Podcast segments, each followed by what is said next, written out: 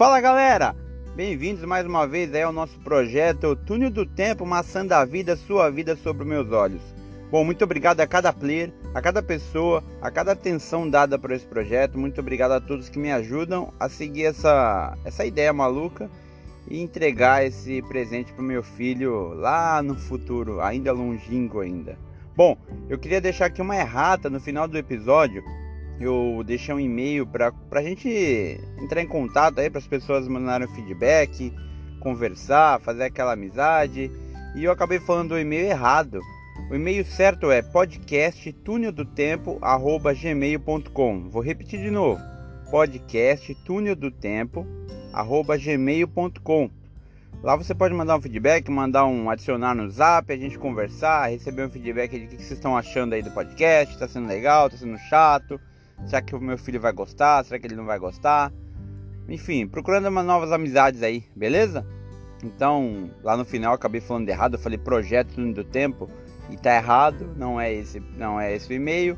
O e-mail certo é podcasttuneldotempo@gmail.com. Beleza? Entre em contato, manda um alô, manda um sinal. Muito obrigado pelo player e vamos junto para mais um ano. Forte abraço, fiquem bem todo mundo e o ano que vem a gente se vê se Deus quiser. Forte abraço, até mais. Tchau, tchau, galera. Bom episódio a todos. Até mais.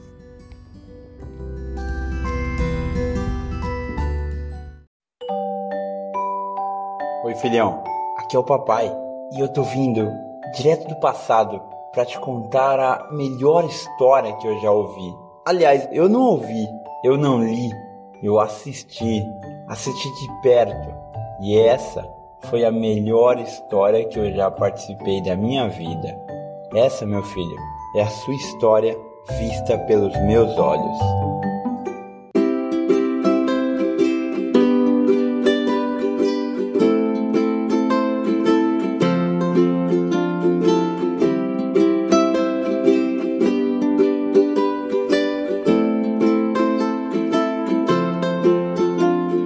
Fala, filhão! Beleza, meu querido? Bem-vindo, mano. Bem-vindo de novo ao nosso projeto Maçã da Vida, sua vida sobre os meus olhos. E o ano é 2021, carinha. Você vai completar seus 10 anos e começar a jornada pro 11.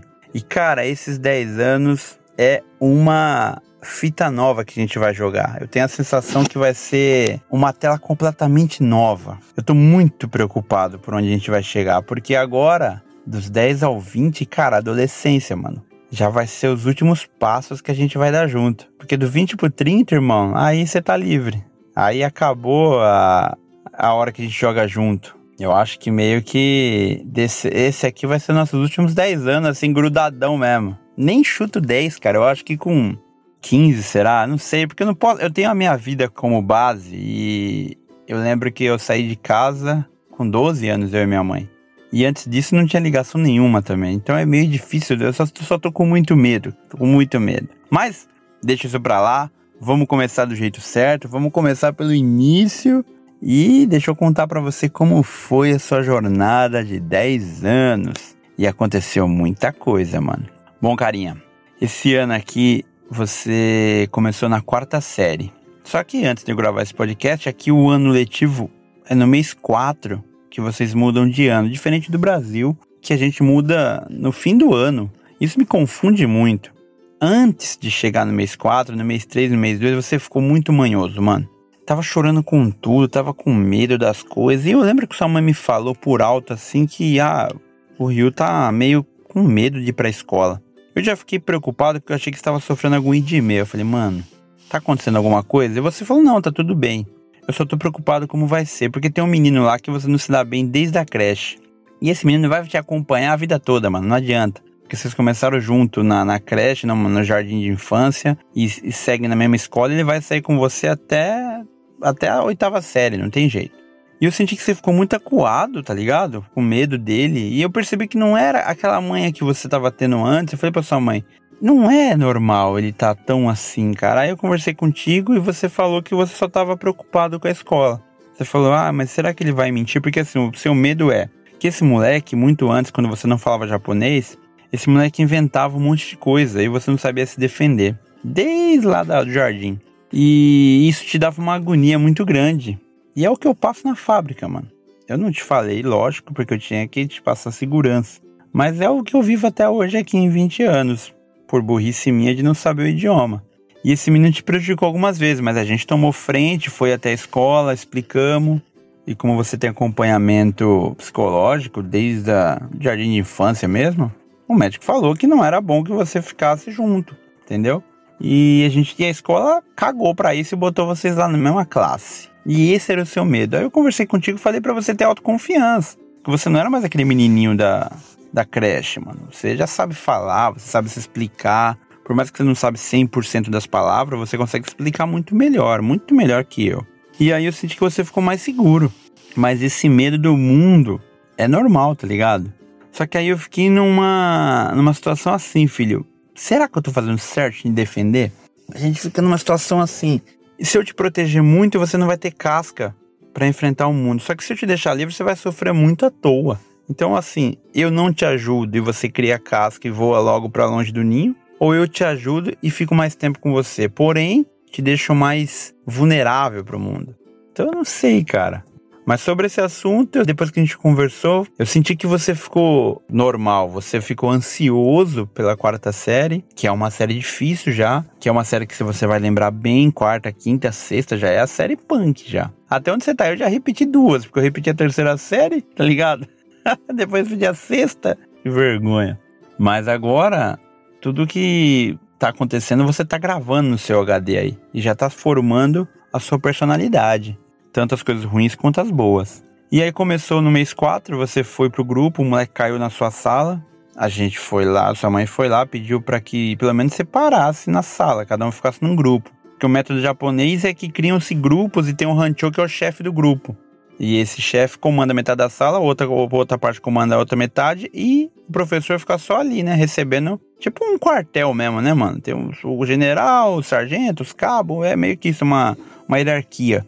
E aí separou os grupos, o moleque nunca vai fazer aula assim, nunca vai fazer nenhum tipo de atividade com você, mas tá ali no mesmo ambiente. E eu até achei bom, foi o que te falei, você tem que aprender a lidar com isso, que na fábrica eu não tenho um, cara, eu tenho acho que uns 300 que vive no mesmo ambiente, eu não gosto. E a gente tem que aguentar, porque o mundão tá aí para nós. A gente tá dentro daquela bolinha azul que eu mostrei para você lá naquele pálido ponto, ponto azul lá do Carl Sagan. A gente tá dentro daquela bolinha, cara. Então não tem espaço. Você vai encontrar gente, vai dividir lugares com gente que você não gosta. E é só aprender, tá ligado? Faz parte. Mas eu fiquei com bastante medo também, cara. Fiquei com bastante medo. E aí se liga, você virou ranchor, irmão. Você virou rancho. É muito engraçado que fosse assim pra mim. Meu amigo falou pra mim: pra que que você virou rancho? E rancho é tipo o chefe do grupo, né? Então o rancho ele tem que dar exemplo. Ele não pode gritar, não pode fazer gracinha, não pode ficar fazendo dancinha, nada de bobeira. Ele tem que chegar mais cedo, faz a limpeza, cuida da, da tropa. E você decidiu ser e você foi escolhido. Cara, muito engraçado você me contando que seu amigo ficou bravo contigo. E você falou, meu, eu, eu queria ser. Aí passou umas Cara, uma semana sua mãe falou pra mim, o, Rio tá arrependido de ser rancho. Porque ele não pode fazer mais as gracinhas dele e o amigo dele fica bravo com ele. Quer brincar, ele não pode. Engraçado, meu. Você vê, eu falei pra ele, é boa, foi muito boa a sua responsabilidade. Senti a responsabilidade. Mas você desistiu logo, mano. Passou acho que o quê? Os seis, uns três, quatro meses ali, você desistiu dessa parada aí, do rancho. Aí agora na quarta série você não, não ficou mais de rancho. Entrou como aluno normal, né? Então você, você falou, ah, não, eu quero me divertir, quero brincar quer ser a graça da, da sala, né, mano? E é bom, eu também era a graça da sala. E eu fico muito orgulhoso disso, mano. Você vai lá, mete as caras na escola, mano. Isso aí, Riozinho, porra, que coragem, mano. Tu vai lá, tu foi ranchou. As crianças têm os trabalhos que tem que fazer. Cada criança tem que fazer um trabalho na escola. Tem que fazer a limpeza, tem que buscar as coisas, tem que buscar servir a comida. É como se as crianças fossem funcionário da escola, né? E zelasse por ela. Isso é foda. E você pegou dois trampos, mano. Tu pegou um de, de office boy do, dos professores, que você tem que buscar na sala dos professores o material do estudo e trazer para eles. É, office boy acho que não vai saber o que é. Mas é o trampo, é isso que você faz. Ele busca, volta ali, leva papel para lá, papel para cá. E depois escolheu também o. Você é o orador que fala as coisas, aponta os pontos positivos das pessoas. E se liga, os pontos positivos você não fala os ruins. Isso eu acho foda. Isso aí que você tá fazendo para você vai ser muito bom, mano. É uma virtude que você tá trabalhando que eu não tenho. Eu consigo olhar uma pessoa em cinco minutos e destrinchar toda a parte ruim que ela tem. Ah, esse cara é isso, vagabundo, é aquilo, é aquilo, é, tá sendo falso. E tem uma dificuldade ou não uma dificuldade, mas um tempo maior para falar, não, isso aqui é bom. Às vezes, quando eu encontro muito ponto ruim numa pessoa, se blinda para mim, eu não enxergo mais o ponto bom. E você, por escolha própria, o seu trampo é acompanhar as crianças lá e no fim da aula falar qual, qual pessoa tem uma coisa legal que fez coisa legal pelo dia. Então são dois trabalhos que você tem que fazer por dia. Era só um, você escolheu dois. E fiquei muito orgulhoso, falei para você, pô, é isso aí, cara. Legal, fico feliz de saber que você tá se esforçando, mano. E gosta da escola. Porque se você não gostasse, você podia. Cara, você podia me dar N problemas, mano. Você podia ser um moleque apático, podia ser um moleque quieto, que não sabe falar tão japonês, fechado. E você é totalmente diferente, é um moleque leve, um moleque que conversa com todo mundo, se vira, sofre bastante, é, é muito ansioso, como eu também sou. Mas, cara, me dá muito orgulho em ver a forma que você tá lidando, porque a gente joga numa tela difícil, mano. A gente joga numa tela difícil, em outro idioma, sofre preconceito por ser estrangeiro, como você já sofreu, te chamaram de gaidinho, você contou pra gente, e faz parte. Tanto que teve um, um caso, não sei se foi esse agora da quarta série, teve um moleque que ficou te chamando de gaidinho. A gente foi lá na escola e perguntou por que, que ele chamava você de gaidinho, sendo que você tem um nome. Aí o moleque falou que não sabia que isso ofendia. Falou pra professora, porque você é gaidinho. Eu falei, pois é. Falei pra. Tava eu, a sua mãe, pro, o tradutor, o professor. Eu falei, mas pois é, só que quando eu, o moleque é gordo, ele é gordo. Então só por isso eu não vou precisar chamar ele pelo nome. Então eu posso chamar ele de gordo, porque ele é gordo. É a mesma coisa só porque você é estrangeiro, você precisa ser chamado estrangeiro. Não, você tem um nome. E eu lembro que te ofendeu bastante. E eu também vi como é que fez para ofender. Aí depois o moleque pediu desculpa e parou. Só que eu falei pra professora, eu falei, isso aí não é dele. Isso aí é a palavra dos pais. É os pais que falam na, em casa e o moleque traz pra escola. Quem vai sujando a criança é os pais, cara. A criança nasce pura. Ela só vai representar, ela só vai espelhar o ambiente que ela vive. No, em casa, o cara deve chamar também de gaidinho. Então ele levou isso pra escola.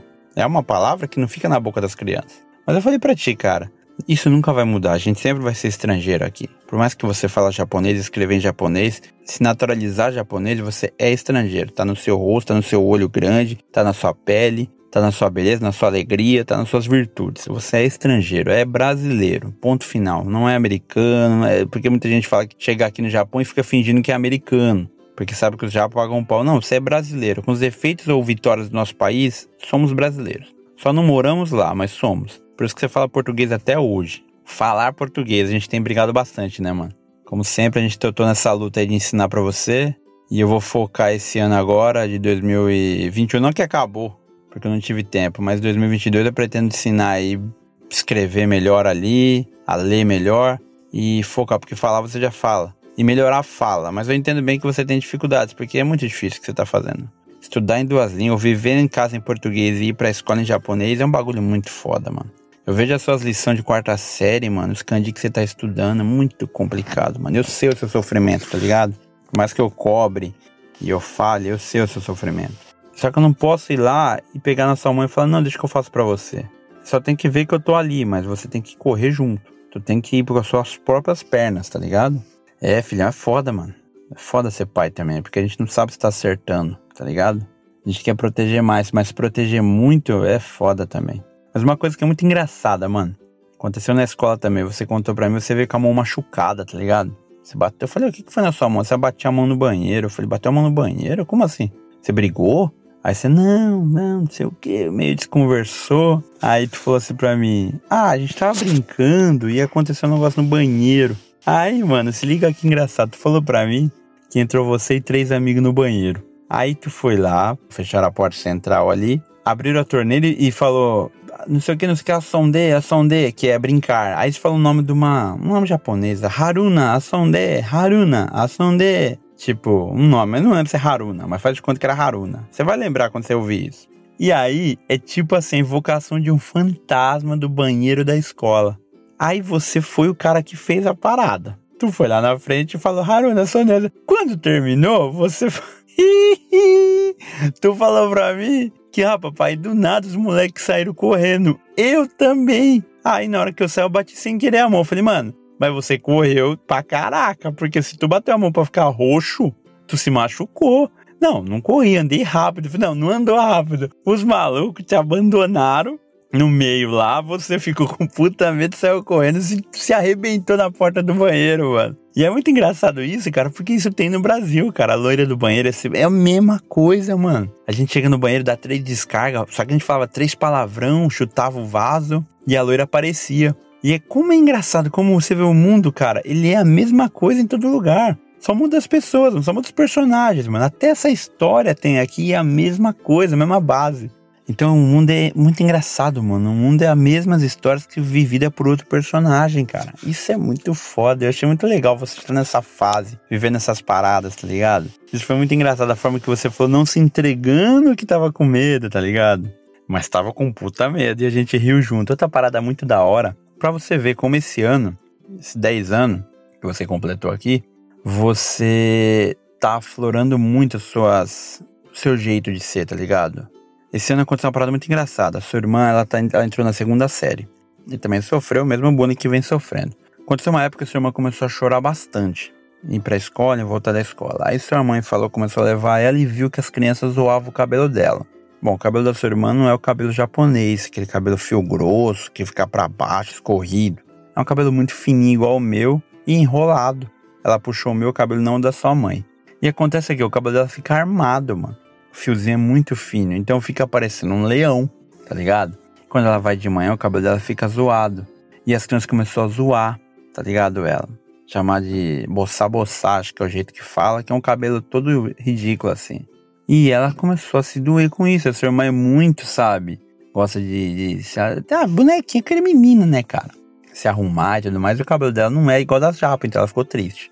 Aí o que, que eu falei pra ela? Tava eu, você, ela, sua mãe. Eu falei, mano, você faz o quê? Você começa a zoar as crianças. Suas amigas é uma gordaça e uma orelhuda. Você pega quando ela fala do seu cabelo, você fala, e você que é gordona, e você que é orelhuda. Se correr, voa. E você que pode ir rolando. Comecei a fazer essas piadas. Ela riu e você não ria. Aí eu peguei e falei, eu falei, mas não é, filho, não tem que fazer assim. E você ficou quieta. Eu falei, é porque vocês estão te zoando. Se você ou você mandar parar, não parou, você zoa também. Porque assim, filho, eu fui criado assim. Entendeu? Fui criado sozinho, mano. Meu pai nunca me defendeu em nada, meu irmão nunca foi meu amigo, nunca foi meu irmão, só nasceu da minha mãe. E eu fui criado na rua, cara. E a, e a visão era essa. Meu pai sempre falava: se você apanhar na rua, você vai apanhar aqui em casa. Chegou chorando da rua, vai chorar aqui em casa. Então, se eu apanhasse lá, eu tinha que chorar lá fora mesmo e chegar de boa. E é isso. Tinha que saber se virar. Então, não é o certo, mas é o que eu aprendi. Talvez esse caminho não seja o certo, mas é o que eu sei.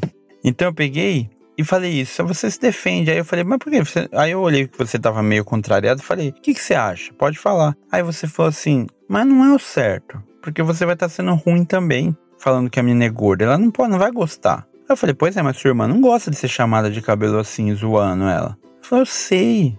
Aí eu falei, e é justo? Ela falou, não, não é, mas você não pode fazer igual. Você falou isso pra mim com 10 anos. 9 para 10, né? Que você tá fechando seu ciclo de 10 anos. E eu fiquei impressionado, mas na hora eu falei, mas por que, que você acha isso? O que, que tem que fazer? E você falou assim, tem que não ligar. Deixa, ou falou, ouve e não liga. Cara, isso é de uma pureza inacreditável, mano. Na moral. Você tem 10 anos, mano. Você fechou seu ciclo de 10 anos agora. Uma idade foda. Você sofreu de meu pra caralho. Criança te mordeu, te zoou. Bom, ouve os áudios aí, você vai lembrar, mano. Você tá acompanhando essa história comigo aí, ó. Já é o décimo ano que eu tô gravando aqui. E você chega a nove anos, irmão, e me manda uma dessa. Coração leve, mano. Tá ligado? Você sofreu uma agressão e simplesmente ignorar é uma virtude, mano, inacreditável, mano. Eu espero que você continue com isso até hoje, onde você estiver aí, com a idade que você tiver agora, da forma que você tiver. E se você perdeu isso, volte, porque na sua essência, irmão, você tem isso. Você tem essa habilidade, de não ser ruim, tá ligado?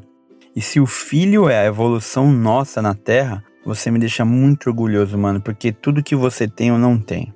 Eu sou um cara rancoroso, eu sou um cara. Não sou vingativo porque eu sou um bundão, mas sou um cara rancoroso, sou um cara triste pra caralho. Afastado de tudo, a minha família é vocês, como você já ouviu minha história aí também. E você, mano, com 9 anos me deu um tapa na cara. E eu fiquei sem ter o que falar. Falei, você tá certo mesmo. Você tá certo. Só que tem um limite. Não deixe que ultrapasse o limite. Não ouvi, não ouvi. Aí você falou assim, não bater, ele não encostou, não bateu, tudo bem. Eu falei, é verdade. Você tem razão. E é muito verdade isso, mano. E eu fiquei muito orgulhoso de novo de você esse ano. Porque você mandar uma dessa pra mim, cara, foi, foi a minha certeza de, porra, tô criando um cara certo, mano. Pro mundo vai ser um cara bom. Isso eu fiquei muito orgulhoso. Eu fiquei sem palavra, mano. Porque jamais esperar isso de alguém, mano. É muita pureza, é muita bondade, mano.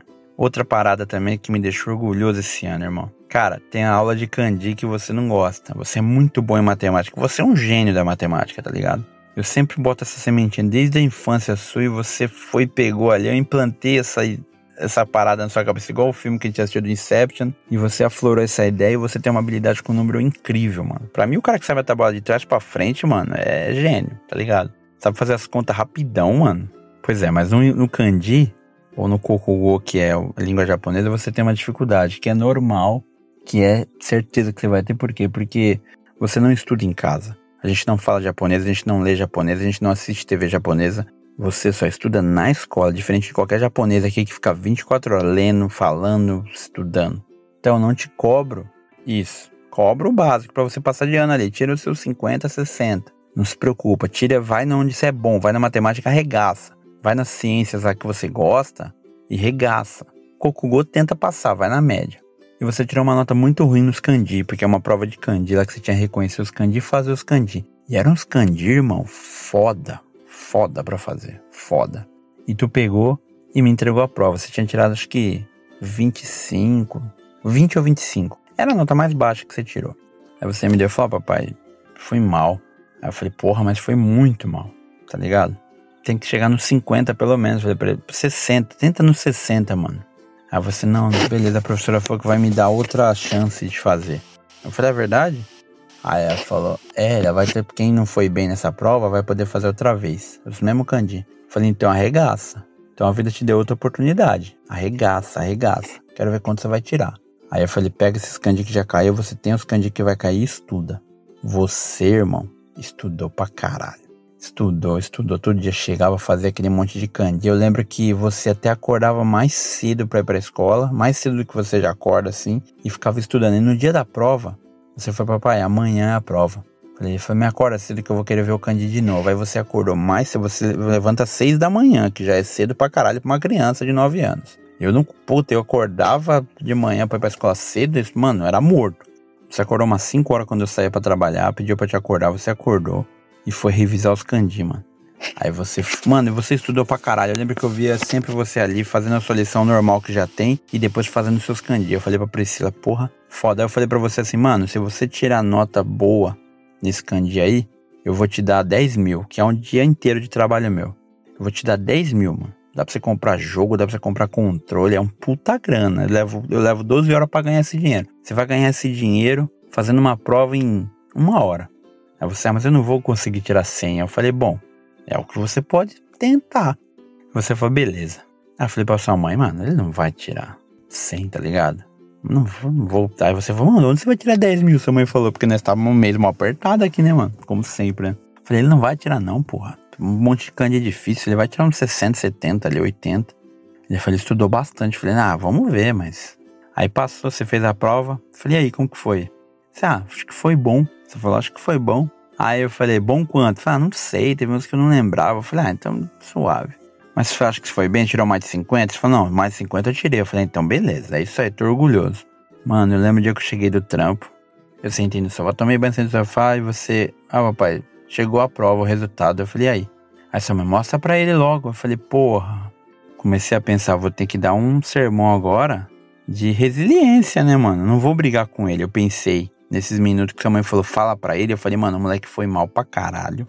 E eu não vou brigar com ele agora, ele vai precisar de ajuda. Então eu comecei a formular umas palavras de você falar, não, mano, não tem problema, você tentou, você se esforçou, você fez a sua parte, mas nem às vezes não dá certo, entendeu? Às vezes é igual as Olimpíadas, mano. O cara corre pra caralho, faz o máximo dele e ganha medalha de bronze, ou nem vai pro pódio. Acontece, mano. Nem sempre a gente ganha. Comecei a pensar nesse texto. Aí você pegou assim o papel todo tristão. Falou, ah, abre, vê aí, papai. Eu falei, quanto foi, caramba? Eu falei, ah, vê. Eu falei, mano, fala. Aí sua mãe, abre, para de, de brigar, vê. Quando eu abri, mano, você tirou 100. A professora colocou um 100 gigante, escreveu em inglês, very, very good. A filha da puta da professora escreveu em inglês very, very good. Você falou, só eu e mais um moleque tiramos a nota máxima. Você acredita que você me fudeu porque eu tive que arrumar 10 mil porque eu não tinha pra te dar? Cara, como eu fiquei feliz. E você deu um grito, aê! Comemorou você e sua mãe comemoraram. E eu, porra, não acreditei que aquilo aconteceu, mano. Eu falei, puta merda, mano, foi os 10 mil que eu, que eu te dei com mais alegria. Eu falei, mano, toma esse 10 aqui, ó. Toma. E você ficou, nossa. Eu falei, mano, isso aqui é muito dinheiro, é muito dinheiro. É o dinheiro que eu ganhei um dia inteiro de trabalho, cara. Nem menos, né? Eu trabalho 12 horas pra ganhar 8 mil e pouco. E eu falei, cara, você merece cada centavo. Aí você, pô, cara, isso que você fez por mim, mano, eu nunca fiz pela minha mãe, tá ligado? Eu nunca entreguei, nunca dei essa alegria pra minha mãe de dar uma nota pra ela. Pelo contrário, eu sempre repetia de ano. Minha mãe sempre saía chorando das reuniões, porque eu era péssimo. O professor achou que eu era um doente mental, cara. Lembro, não sei se eu falei isso pra ti, mas terceira série a mulher queria me tirar da escola pra pôr numa escola especial, porque falou que eu era meio mongolzão, tá ligado? Olha que lixo de aluno que eu sou. E olha você, mano. Olha você, velho. Você foi lá, se levantou, estudou aquele candido pra caralho e foi melhor que os japa na língua dos caras. Puta, isso é inacreditável, filhote. Inacreditável, irmão. Isso é. É ímpar, mano. Nunca esqueça dessas. Eu não sei como você tá agora aí no futuro, mano. Mas não esqueça que você um dia conquistou isso, velho. Tá aí, mano. É um mérito seu que ninguém vai tirar, velho. Cada hora que você acordou, eu falei, eu falei pra ti na hora. Falei, toda hora que você acordou cedo, cada hora que você deixou de brincar, deixou de ver o seu, o seu, o seu iPad aí, a hora que você deixou de jogar, a hora que você deixou de ver na televisão, você parou e estudou. O resultado é isso, ó. É o dinheiro é a vitória. Quem trabalha alcança, irmão.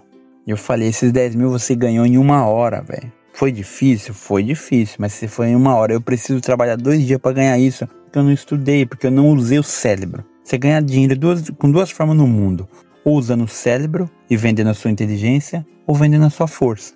E eu escolhi vender minha força. Nem escolhi, né? Hoje só tem a opção de vender minha força, porque meu cérebro não, não vale nada. E eu espero que você escolha o cérebro, mano, porque você é inteligente, irmão. Tu vai ganhar muito sem se matar. E eu fiquei muito orgulhoso, mano. Muito obrigado por isso, mano. Muito obrigado por me dar uma alegria que eu não pude dar pra minha mãe.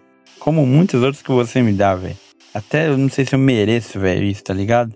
Isso é, é, é. que pra você pode ser uma coisa assim, mas pra mim, porra, mano, ver o que você fez, mano, é muito grande, mano, tá ligado? É muito grande, mano. Isso é foda. Valeu demais, filha. Parabéns, mano. Parabéns por aquela nota 100, por ter não desistido, por ter estudado o dobro, e ter regaçado, mano. Ter mostrado para mim que é, eu sou capaz. E para você mesmo, mano. Tá vendo? Você é capaz, irmão.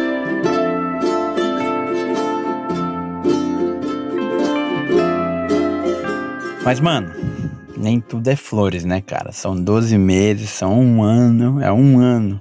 E aconteceu duas coisas. Tem, a gente tem meio que não brigado, mas duas coisas que eu tenho pegado no seu pé. Um é que você tá meio gordinho, cara. Tá ligado? Tá meio gordinho, você tá meio devagar, assim, não tem muita agilidade. Até porque não brinca na rua muito, não tem uma agilidade, porque não faz nenhum esporte. Eu tirei você da natação faz uns dois anos, então você tá ficando meio gordinho, mais sedentário, porque fica mais no videogame, mais na televisão, mais dentro de casa. E aquilo, é um lado bom e um lado ruim. Deixar a rua criar, você vai criar esperteza, mas você tá ficando com. Ah, a gente tem brigado porque você tá muito molenga. E tá ficando gordo, eu tô com medo de você ficar gordão. Só que eu também tô barrigudaço, eu também tô zoado de saúde que a gente come as coisas mais baratas, filho. A culpa é minha, na verdade. É caro uma boa alimentação no mundo de hoje. A gente come de vez em quando Mac, porque eu trabalho lá.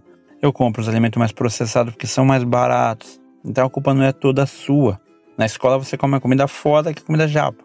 E é isso, cara. E aí eu tô, a gente tem brigado um pouco esse ano porque eu acho que você tá meio moleque. E outra coisa também, infelizmente, você, como eu falei, você evoluiu todas essas coisas boas, mas tem o contra que você agora tá mais respondão, expondo as suas ideias, que eu falei para sua mãe que isso é bom.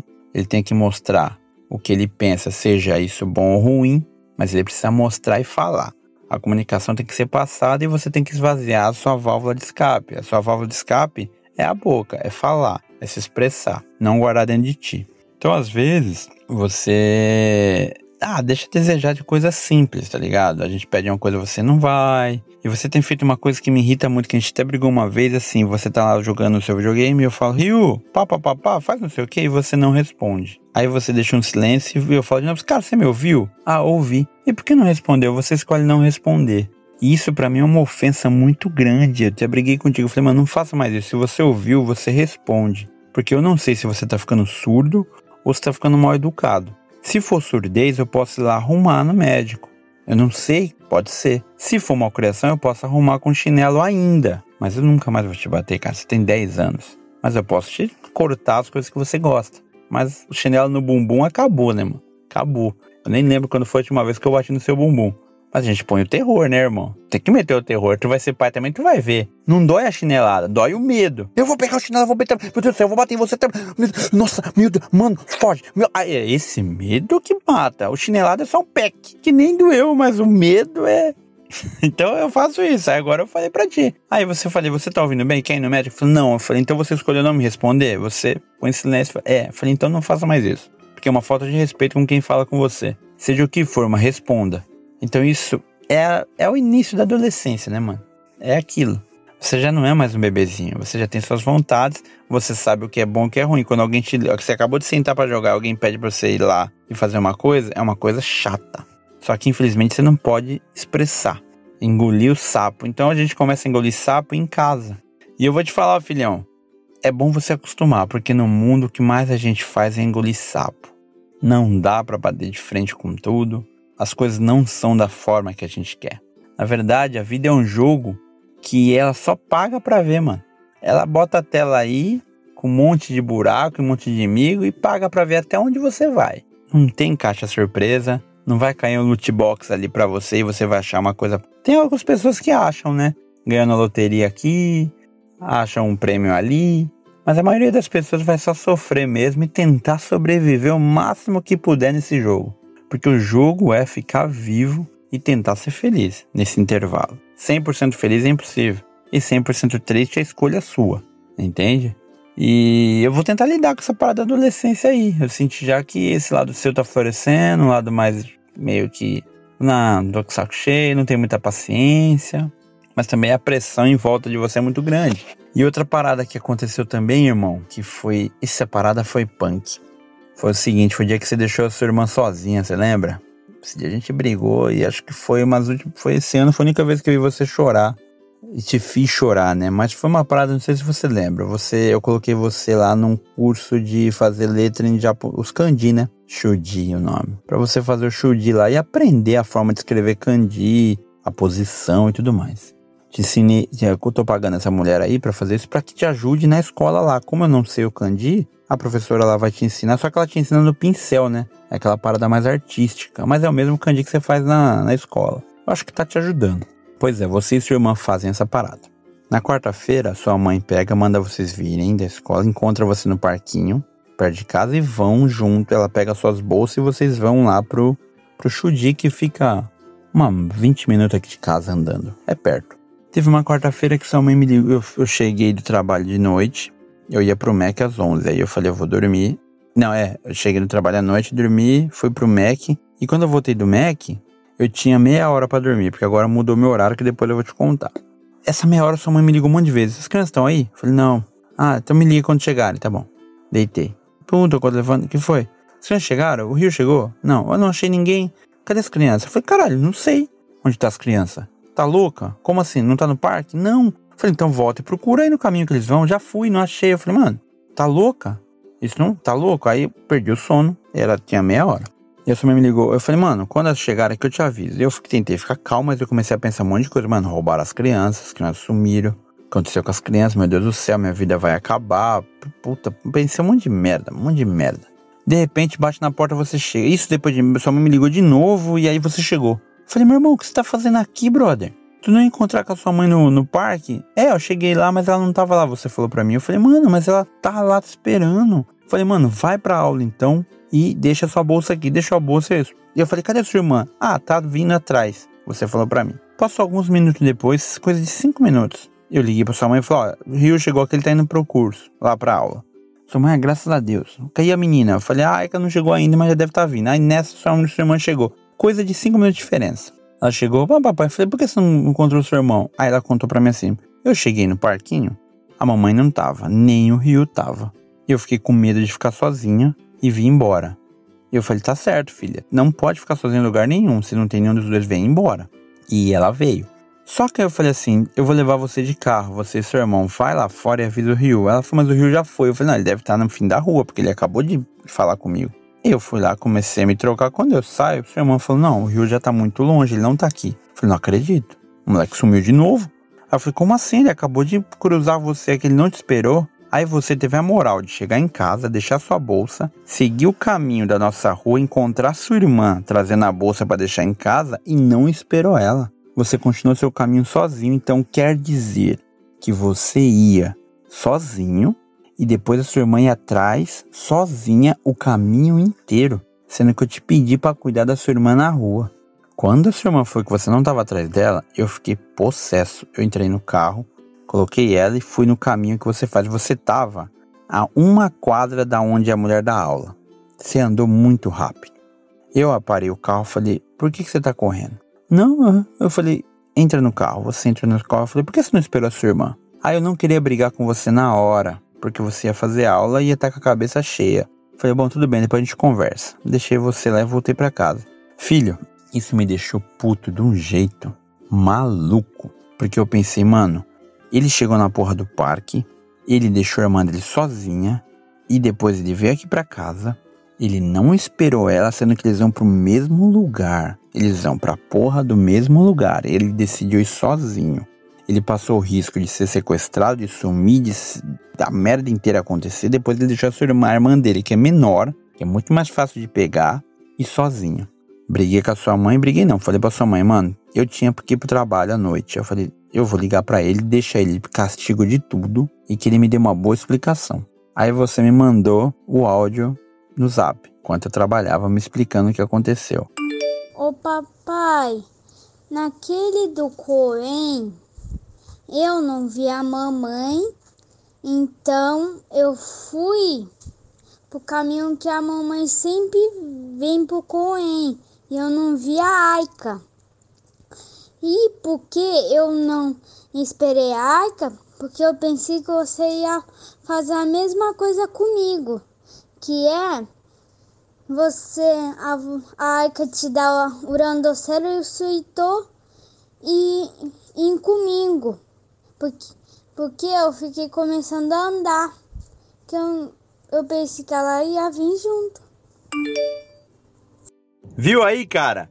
É duro poder brigar com essa vozinha, hein? Puta, como eu. É, cara, é ser pai não é fácil, mano. Porque você viu que voz doce, mano. Essa voz de criança, o jeito que você me chama de papai. Sabe? Não tem maldade nenhuma, cara. Puta, você, você é a melhor coisa da minha vida. Mas a gente tem que se impor, cara. A gente tem que ensinar. E ensinar não é bom, tá ligado? Ser duro, cobrar, é difícil, mano. Só que se eu não fizer isso, o mundo vai fazer e o mundo vai ser bem pior do que eu, cara. Bom, no áudio aí você explicou o quê? Que você chegou lá, onde combinou com a sua mãe no parque, perto da escola, e ela não tava. Aí você fez o caminho que ela vem para te encontrar, que é o mesmo caminho de sempre. Só que justamente nesse dia, sua mãe se atrasou e fez outro caminho. O seu erro foi: você tinha que esperar sua irmã lá. Então você veio fazer esse caminho que sua mãe fez e deixou sua irmã sozinha lá. Consequentemente, ela chegou sozinha, ficou com medo de ficar sozinha, que tá certo, e veio para casa. Você chegou lá, também não encontrou e veio para casa. E sua mãe ficou procurando vocês em outro caminho, porque ela chegou no parque, vocês não estavam lá. Aí ela começou a procurar você e a Aika e me ligou um monte de vezes, portanto vocês tinham chegado em casa. Então, você não encontrou ela, ela não encontrou a Aika, a Aika não encontrou você, você veio para casa primeiro, depois a sua irmã chegou, e aí sua mãe me ligou um monte de vezes porque não encontrou nenhum de vocês. Olha o problemaço que aconteceu com uma única ação que você teve, que não foi esperar sua mãe lá. O certo era esperar, sua mãe ia chegar. E no outro ponto você falou assim, mas aí, beleza, você chegou, me deu sua bolsa. E é engraçado que você fala tudo em japonês, né, mano? Você mistura as palavras em japonês com português. Eu tento cobrar você para não fazer isso, mas toda hora também é chato, né? Mas eu preciso cortar isso de você. Aí você falou que deixou a sua bolsa e eu falei, vai logo, vai lá pra aula. E aí você viu a sua irmã vindo entregar a bolsa em casa também. O que me irritou foi porque você não. Por que, que você não esperou ela lá na frente? Por que, que você não falou, beleza, eu vou esperar ela aqui agora, ela entrega a bolsa pro papai e nós vamos juntos. Não, você pegou e foi na frente. Nisso eu peguei a bolsa da sua irmã, falei pra sua irmã, eu vou levar vocês de carro. Vai lá, avisa o Rio. Ela correu até o meio da rua lá, até o fim da nossa rua e você não tava mais. Aí você falou pra mim que você correu, você explicou, ah, eu esperei a Aika é, vir atrás de mim. Mas não, cara, você não esperou ela. Você mesmo assumiu para mim que você correu um pouco para chegar logo lá. Então quer dizer, você fez um caminho inteiro sozinho, ia deixar sua irmã fazer o caminho sozinho, Entendeu? E não faz sentido quem espera, quem quer esperar uma pessoa para ir junto, ou você para e espera, ou você anda muito devagar, não corre. O, o correr é totalmente o contrário de quem quer esperar. É justamente quem não quer, não quer ir junto, não quer encontrar, você corre. Não faz sentido isso que você fez. Acho que você errou nos dois casos, em não esperar onde combinou e depois, principalmente, você sabendo que vocês iam para o mesmo lugar, para aula lá de caligrafia japonesa, você foi na frente, encontrou com ela na rua e não esperou ela. Aí eu levei ela de carro, encontrei você ali duas quadras da casa. Era muito perto. Então, quer dizer, você andou muito rápido. Para quem falou que esperou a Aika chegar acompanhar, né? Tipo, você, você explicou para mim que você foi bem devagarzinho, mas você sabia que ela ia te acompanhar depois. Não ia. Você estava muito rápido. Ainda mais que ele é menor tudo mais. Então pisou na bola, mano. Pisou muito na bola. Mas nesse dia, eu falei para você inúmeras coisas que acontecem de ruim com uma criança. Eu falei sobre venda de órgãos, eu falei que tem gente que rouba a criança para poder roubar o órgão. Eu falei das pessoas que estarado que abusa das crianças, prende as crianças dentro de casa e abusa. Eu falei do quanto a gente é impotente em te ajudar aqui, eu não sei nem falar japonês. Se alguém te pega e te rouba, eu não sei nem o que fazer, além de ficar maluco. Se eu perco um de vocês, a minha vida acabou. É uma, eu falei para você, mano, vocês são uma de cada uma de vocês é minha perna. Sua irmã é uma perna e você é outra. Se eu perder uma, a minha vida vai ser impossível. Se eu perder as duas, não faz sentido mais estar aqui no mundo. A nossa vida aqui no Japão, o meu casamento com a sua mãe até agora, ele tem a base de vocês dois. É por isso que eu vivo, é para isso que eu vivo. É por vocês dois, só. Eu não tenho mais nada fora vocês dois. Então assim, eu briguei contigo porque eu te expliquei, mano, se tá em duas crianças, um tarado ou um cara ruim, uma maldade, é muito mais difícil de se fazer. Porque ele não vai conseguir agarrar duas crianças ao mesmo tempo. Ele vai pegar uma e você vai correr e vai gritar. Então ele vai escolher uma vítima mais fácil. Foi o que eu te falei, mano. Uma criança. Eles, quem faz maldade escolhe sempre a vítima mais fácil. Uma criança sozinha, uma menina magrinha sozinha que ele joga no carro e acabou. E se isso acontece, filho, falei para você, qual a explicação que você me dá? Falei, não vai foder só a minha vida, você vai passar sua vida pensando, deixei minha irmã sumir. E isso acontece, irmão. Eu ouço um monte de podcast de crime e isso acontece. O mundo é perigoso. Eu sei que isso é muito pesado para uma criança de 10 anos ouvir, mas tem que ouvir porque acontece. Só se eu brigar com você e não explicar o meu medo, eu vou ser só um, um pai ruim, igual meu pai foi. Eu tenho que expor o porquê que eu sinto esse medo e porquê que eu fiquei desesperado. Porque eu sei que acontecem coisas que você ainda não sabe, entende? E eu não quero entrar nessa estatística de jeito nenhum, cara. É bobo que eu tô falando? Eu tô num país seguro? Tô. Muito mais do que a gente vivia no Brasil. Muito mais da periferia onde eu, onde eu cresci. Só que a ruindade, a maldade tá em qualquer canto. Vocês são estrangeiros, vocês têm um rosto diferente. Tem um monte de casa aí que mora um cara sozinho que eu não sei nessas casas tudo igual. Como eu vou te achar? E a gente conversou. Nesse dia, na hora do almoço, eu liguei para você pelo WhatsApp ali de vídeo e você me explicou e chorou enquanto explicava. Quando eu te expliquei tudo o que podia acontecer, você chorou e realmente viu as coisas ruins que acontecem. E me prometeu que iria cuidar da sua irmã. E eu falei, não é só agora, é sempre. Sempre que você puder. Porque sabe uma coisa, filho, que eu senti foi assim, da sua parte. A gente é família aqui dentro de casa, lá fora é cada um por si. Antes você não ia pra escola junto com ela, tipo, você ia pro mesmo caminho, mas ia antes. E é justamente isso, filhão, que eu não quero que aconteça. Uma família é uma família dentro de casa e ela é muito mais família fora. Você tem que ajudar a sua irmã e ela também tem que te ajudar. Porque isso é ser família, tá ligado? E eu não tive isso. Se meu irmão andasse na rua, ele nem me cumprimentava. Meu pai um dia quebrou meu skate, não sei se eu te contei isso. Passou por cima do meu skate lá, sabendo que era meu, o carro. Só porque achou que tava errado. Isso não é ser família, é igual um amigo. Seu amigo falar pra você que é seu amigo no, aqui no churrasco, mas lá na fábrica ele te prejudicar e falar assim, ah, mas aqui é trampo. Esquece esse cara, irmão. Esquece, porque ele não é seu amigo. Amigo é amigo em qualquer lugar, em qualquer hora. Principalmente quando você precisa dele. Porque quando você é amigo e gosta de alguém, mano, você sente feliz. Opa, tem uma oportunidade de mostrar que eu posso ser bom para ele. Você sente feliz em fazer a parada. Te satisfaz. É igual eu, quando eu posso te dar um presente, quando eu posso te fazer uma parada legal, eu fico feliz, falando, beleza, fui útil, mano. Não assim, ó, se vira aí. Então, cuidado, irmão, cuidado. Eu creio que você tenha mudado. Bom, pelo menos para mim, isso foi muito recente antes da gravação aqui agora, que eu tenho feito agora aqui para gravar nosso episódio. E eu já te tirei do castigo, já comprei dois joguinhos para você deixar lá no Switch escondido. E tá chegando seu aniversário aqui já já. Eu ainda. Eu tô gravando um pouquinho antes do seu aniversário. Faltando dois dias pro seu aniversário. Mas eu acho que esse ano foi bom, mano.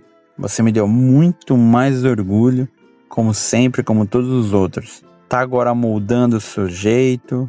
Nessa idade que você tá entrando, você tá aflorando aí as suas virtudes, tá aflorando as suas características, tá ligado? Sentimentais mesmo coisa que você gosta, que não gosta, como você vai reagir agora ao mundo. Porque antes você era passivo ao mundo, você só recebia, agora você sabe que você pode reagir. Não gostando, em silêncio, indo na frente, mas tem que balancear para quem você tá atirando, porque é muito fácil atirar em quem tá do nosso lado, filho. É o que eu falo para sua mãe. Eu vim do trabalho descontar tudo em você é muito mais fácil do que chegar lá no meu chefe que é superior a mim e brigar com ele. Só que quem fez o meu ódio todo aqui foi ele. Eu tenho, eu tenho que apontar os mísseis para a pessoa certa. A gente sempre bate em quem está do lado, porque quem está do lado amanhã vai estar tá de novo. Sabe que você não vai perder essa pessoa. Aliás, a gente não sabe. A gente não sabe quando vai acabar. O barato desse jogo aqui que a gente está jogando é que a gente não vê o, o live. A gente não vê a barrinha de vida. A gente joga com ela invisível. Pode estar tá no fim, você não sabe ou pode estar tá cheio ainda e você está se antecipando, fazendo um monte de coisa errada. Então, esse jogo da vida é da hora, mano. Por mais que ele é foda, que ele é mais um jogo de. um survivor mesmo, tá ligado? Ele é mais um roguelike. Você morre e volta do início. Você se ferra muito. Mas ele é um jogo bom porque quando você conquista uma parada, é grandioso, tá ligado? Essas pequenas coisas que eu vejo em você, essas vitórias que eu vejo suas, são minhas. A parada de ter um filho é isso, mano. É uma maluquice, é um amor que você, assim, cara, é, uma, é como se fosse você ali. É o seu melhor ali, uma pessoa só. Eu peguei tudo de bom e hoje, tudo que eu ensino para você, tudo que eu acho que é bom e jogo para ti. E você vai ter que fazer o mesmo com teu filho. Então, se você ficou. Se eu era um cara 20%, eu vou juntar esses 20, mas tudo que eu acho que é legal é te entregar 50. E você tem que entregar pelo menos 70, 80, 90 pro seu filho. A gente tem que sempre evoluir. Evoluir com a nossa evolução ali, mano. Deixando um. Porra. Deixando um filho no mundo aí, ensinando-lhe o melhor para ser um cidadão bom e ser bom com ele mesmo. Esses dias eu falei para ti para você assistir aquele Headspace lá, uma meditação, porque eu sinto que você é muito ansioso. Igual quando você sofreu pela quarta série, você estava sofrendo por antecedência e foi tudo bem. Então você tem que meio que controlar isso agora. Não sofrer por antecedência. O sofrimento vai vir, mas espera ele vir, entendeu? Sofre na hora.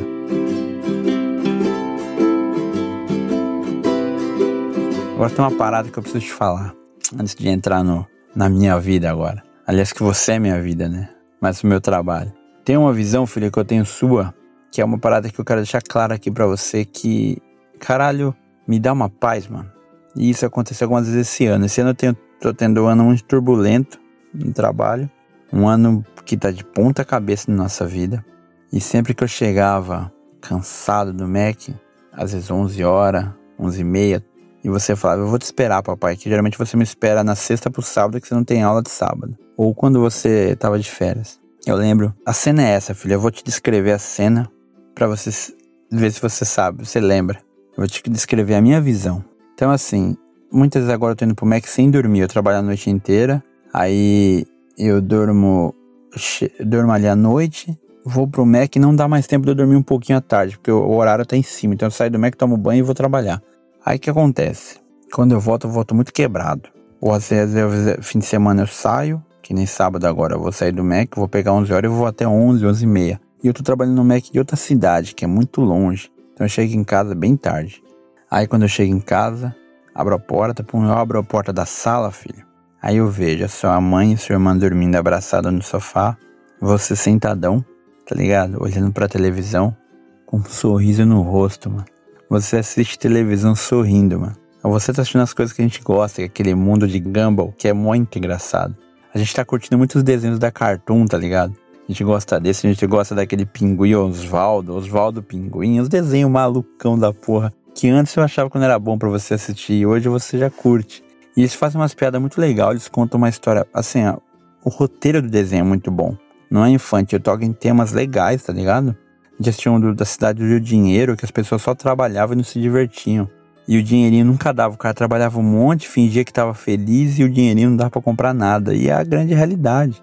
Então, às vezes, o, pô, o roteiro do cara consegue ensinar uma parada que eu nunca ia conseguir pela minha falta de, de cultura mesmo, tá ligado? De não saber falar muitas palavras, saber se expressar tão bem.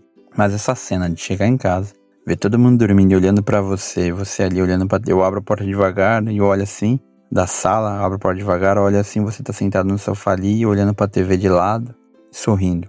E é muito legal ver você assistir TV sorrindo, como você gosta disso, tá ligado? Como você se entrega pra qualquer filme, série. Eu acho que futuramente você vai trabalhar com isso, mano. Tá ligado? Eu posso estar errado, não sei como tá seu futuro aí agora. Mas você é um cara que tem um sorriso muito fácil, mano. Isso é muito bom, mano. Mantenha isso o máximo que você puder, mano. Quanto mais você puder sorrir, melhor. Manter uma cara de bravo usa muito mais músculo do que sorrir, cara. Eu já não sei se eu consigo sorrir tanto. Talvez você nem me viu sorrir muito. Mas você, cara, é muito bonito olhar para você ali naquele. A visão que eu tenho é essa: o quarto, a sala escura, só a luz da televisão, sua mãe e sua irmã dormindo no canto, e aquele brilho da TV no seu rosto, no seu corpo, e você sorrindo assistindo o desenho. Esse bagulho eu falo assim, quando eu penso assim, porra, tô em casa. Tá tudo bem. Então, por mais que eu passe uma vida de merda aqui no trampo, quando eu olho essa cena eu falo, beleza, tá tudo bem, cara. Tô indo certo. Isso é foda.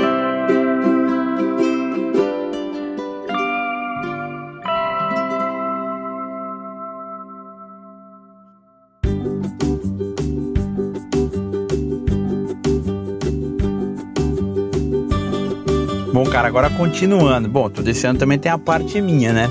Teve grandes conquistas esse ano, cara. Não sei se você lembra. Esse ano a gente conseguiu quitar o carro, mano. É, velho, consegui sair do carro. Faz nove anos que eu pago o carro. Foi quando você nasceu, eu comprei o carro na Toyota. Aí fiz aquela cagada de fazer um tal de leasing que eu nem sabia o que significava. Fui com o tradutor. Que é aquele cara que eu te contei lá, que acabou entregando a casa e falando que eu.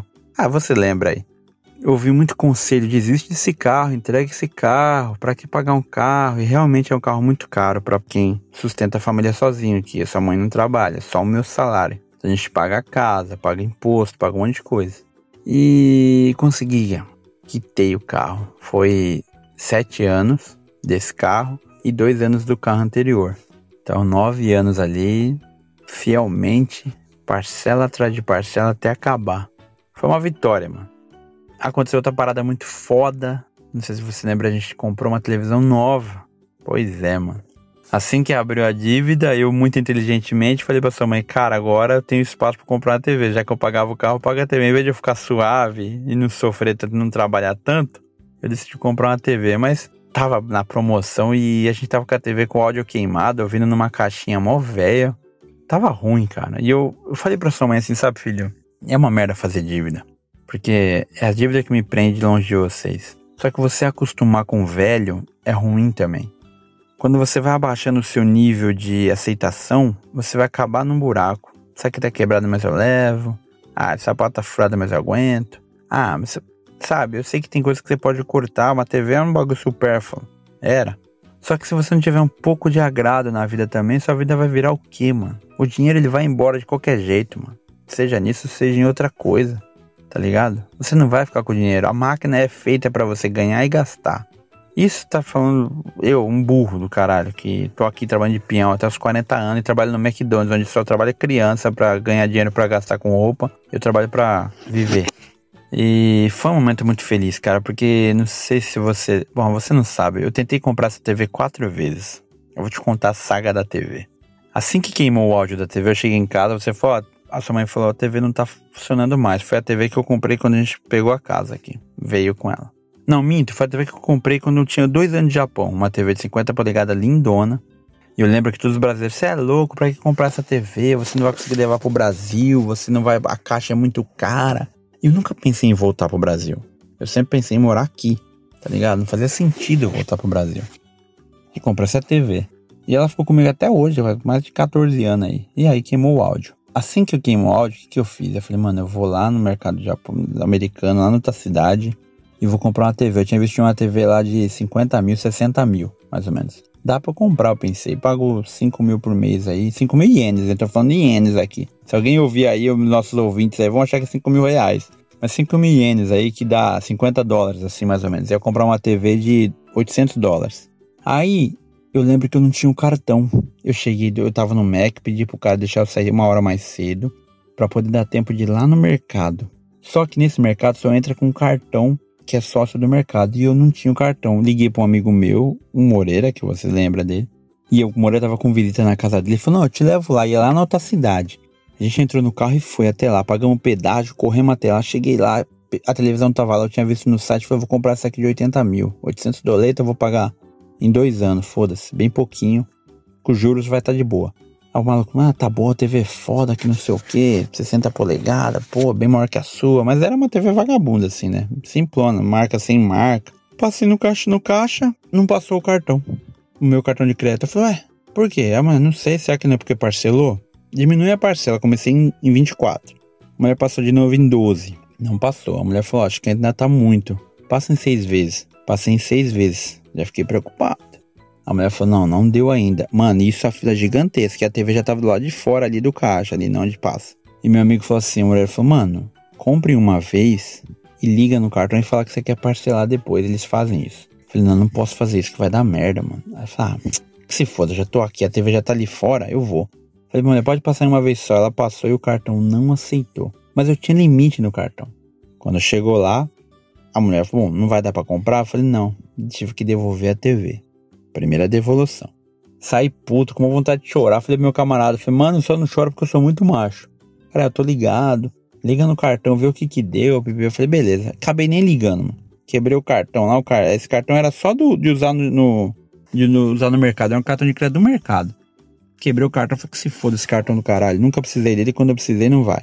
Depois eu fui ver que era porque eu não usei o cartão há alguns anos, eles cortaram o acesso do cartão. Entendeu? Então assim, no meu telefone aparecia o limite mas tinha que ligar lá e falar que ia usar de novo para eles ativarem. Eu sei que isso é imbecil de entender.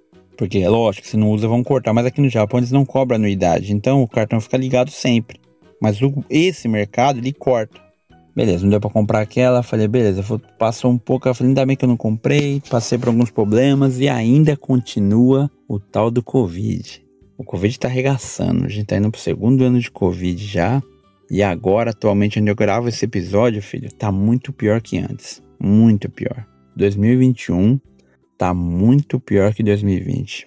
Mas deixa eu voltar da televisão. Aí a segunda vez que eu fui comprar a televisão, cara, você tava junto.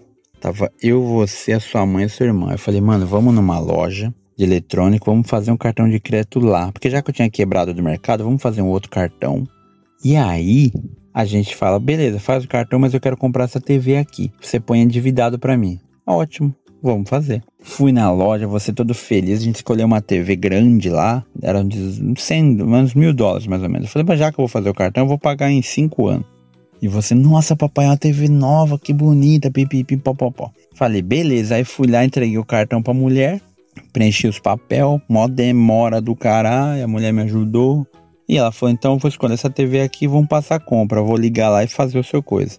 Pode. Eu falei: então eu vou passar no shopping que você me liga. A gente saiu da loja, deu cinco minutos, ligou o telefone. Pode voltar que já resolvemos. Eu falei pra você, mano, não deu certo a TV. Aí você, não, papai, vamos torcer, vai dar certo sim. Por que não vai dar? Eu falei, eu não sei, alguma coisa tá errada, porque ligou muito rápido. Voltei lá, o cara falou assim pra mim, então, não deu certo. Eu falei, por quê? Ele falou assim, eu não tô com o nome sujo. Eu falei, é foi porque você já tem um cartão nessa empresa. Aqui no Japão existe duas financiadoras de cartão, duas empresas. Uma eu não tenho, e essa que eu tenho é a que eu ia pedir nessa eletrônica. Pelo meu salário e meu custo de vida ali, o meu, meu minha renda anual, o meu cartão já é de 3 mil dólares. É o máximo que eu posso ter. Então eles não me deixam ter nem outra bandeira e nem outro cartão. Esse é o único cartão que eu posso ter nesse limite, porque é a mesma empresa. E aí, filho, foi triste ver você voltando, o cara rasgando o papel da TV. E eu falei, filho, aí você não ficou, não demonstrou que ficou triste, mas ficou. Eu falei, aí você falou, ah, que pena, né, papai? Eu falei, ah, de boa, vamos tomar um sorvete e quando der a gente compra. Mas eu ficava puto, filho, porque assim, caralho, se eu quiser ir na Toyota lá comprar um carro novo, eu já comprei dois. Se eu quiser ir lá, eles me vendem o carro hoje. Todo dia o vendedor vinha e me entrega, ó, oh, não quer trocar seu carro, vamos trocar, porque eu nunca deixei de pagar. Então eu acho injusto alguém que nunca deixou de pagar não ter crédito. Os caras nunca aumentaram meu crédito, mas aqui no Japão é diferente do Brasil. Não sei se no Brasil é assim também, eu nunca tive cartão no Brasil. Mas eu achei que esses caras iam aumentando, dando mais dinheiro para você, porque viu que você é honesto, paga. Mas não, não, não é isso que funciona, é só o que eu tenho, o que eu tenho é isso. E eu fiquei triste porque eu passei aquela vergonha na sua frente. A primeira vez eu não passei na sua frente, eu passei só com o tio lá e ninguém ficou sabendo. Essa você viu. Eu pôr sorrisinho no. Sabe? Morreu o sorrisinho, pôr o cartãozinho no, no, bolso e ir embora. Então eu penso assim, porra, meu pai tanto trabalha para chegar aqui e passar essa vergonha. Eu não sei se você teve esse pensamento. Tá? Você é muito novo, mas não sei. Foi o que eu, o que eu senti na hora. Eu falei, pô, tô sendo humilhado na frente do meu filho aqui, mano. Que foda, mano. Passou. Vamos esquecer esse assunto. Falei pra sua mãe, vamos esquecer esse assunto de televisão. E não rola, vamos ficar com essa aí mesmo. Aí que eu pensei, como o áudio tá quebrado, eu liguei no fone de ouvido da TV um cabo e liguei esse cabo numa caixinha de som pequenininha e o som saía. Tava quebrado só o som da TV mesmo. Aí eu fui da China, comprei um, um porra de uma caixinha, um bar lá no som de bar e liguei na TV e ficou mais ou menos aquela caixinha de lata, mas ficou melhor do que o que tava. Você já ficou feliz e tudo mais. Daí, filho, no meu aniversário, no mês 6, eu fui lá na sua, com a sua mãe na outra loja de eletrônica onde é meu cartão. Fui lá e falei, olha, quero tirar essa televisão aqui. Aí o cara, beleza, pode tirar, deixa eu fazer o controle do seu cartão. O que, que a gente fez eu e sua mãe? A gente se apertou, eu vendi um outro computador que eu tinha aqui, juntei uma grana, trampei em outro lugar além do Mac, fui fazer em duas lojas e a gente não usou o cartão para esses 3 mil dólares ficar o mais limpo possível para poder usar. Falei pra sua mãe, já que não dá para ter outro cartão, vamos se apertar na dívida. Se apertamos, não compramos nada no meu aniversário, não gastamos nada. E aí conseguimos ter 2 mil dólares livre. Eu falei, puta, fudeu, dá pra gente se endividar com esses 2 mil aí. E o carro tinha acabado no mês 6, então ia sobrar o dinheiro do carro. Agora dá. Fui eu e sua mãe lá, escolhemos uma TV enquanto vocês estavam na escola. Escolhemos uma TV, passamos no cartão e pá! Quitamos o cartão no mês passado. Eu falei, agora vai liberar todo o saldo, porque o cartão você vai, ele vai, ele começa com 3 mil, tudo que eu gastar ele vai diminuindo entendeu? Então eu já tinha pago toda aquela conta do cartão, eu gastava uns, uns 1.500 dólares, eu paguei tudo e fiquei livre. O cara passou o cartão e falou assim: não dá, você não tem limite de mil dólares. Eu falei: como assim, cara? Eu acabei de quitar. Aí o cara falou para mim, o japonês, que demora o contato do cartão com o banco. Como era muito recente que eu tinha pagado a dívida, quitado o cartão, que era a data limite, eles iam demorar uns quatro dias para poder liberar todo o, a porra do cartão para mim. É chato que eu tô te falando, mas é pra você entender que não foi fácil. Aí eu e sua mãe voltamos triste de novo pra casa. Eu falei, caralho, não dá certo. É a terceira vez. Sua mãe falou, calma, espera agora o que o cara falou daqui uma semana e vamos voltar. Não tem erro. Eu falei, não, mano, Deus não quer que a gente tire essa TV. Foda-se, não quer. Não dá. Fiquei triste pra caralho. Fui trabalhar porque, mano, é uma ofensa pra mim, mano. Vai tomar no cu, velho. Eu, tenho, eu consigo comprar um carro de, de 2 milhões e não consigo comprar uma TV de 100 mil, de 100 mil, mano. Ah, Porra. Ienes, né, mano? 100 mil ienes. Aí eu e sua mãe pá, passou uma semana. Sua mãe falou, vamos lá. Eu falei, não, não vou. Não vou. Vamos, vamos tentar. Vamos. Fui. Vocês na escola. Cheguei lá, encontrei uma TV lá, uma LG, que nem tem aqui no Japão, mas uma LG muito pica que tava na metade do preço. Porque era a última TV, era o modelo que tava na, na, na, na prateleira. É metade do preço. Aí o vendedor falou: Ah, você voltou, agora vai usar o cartão. Eu falei: Vou. Ele falou: Qual TV você quer? Eu falei: Essa daqui. Ela falou: Essa daí é, tá barata porque é a última TV. Essa, essa que tá aí é a que tá aí.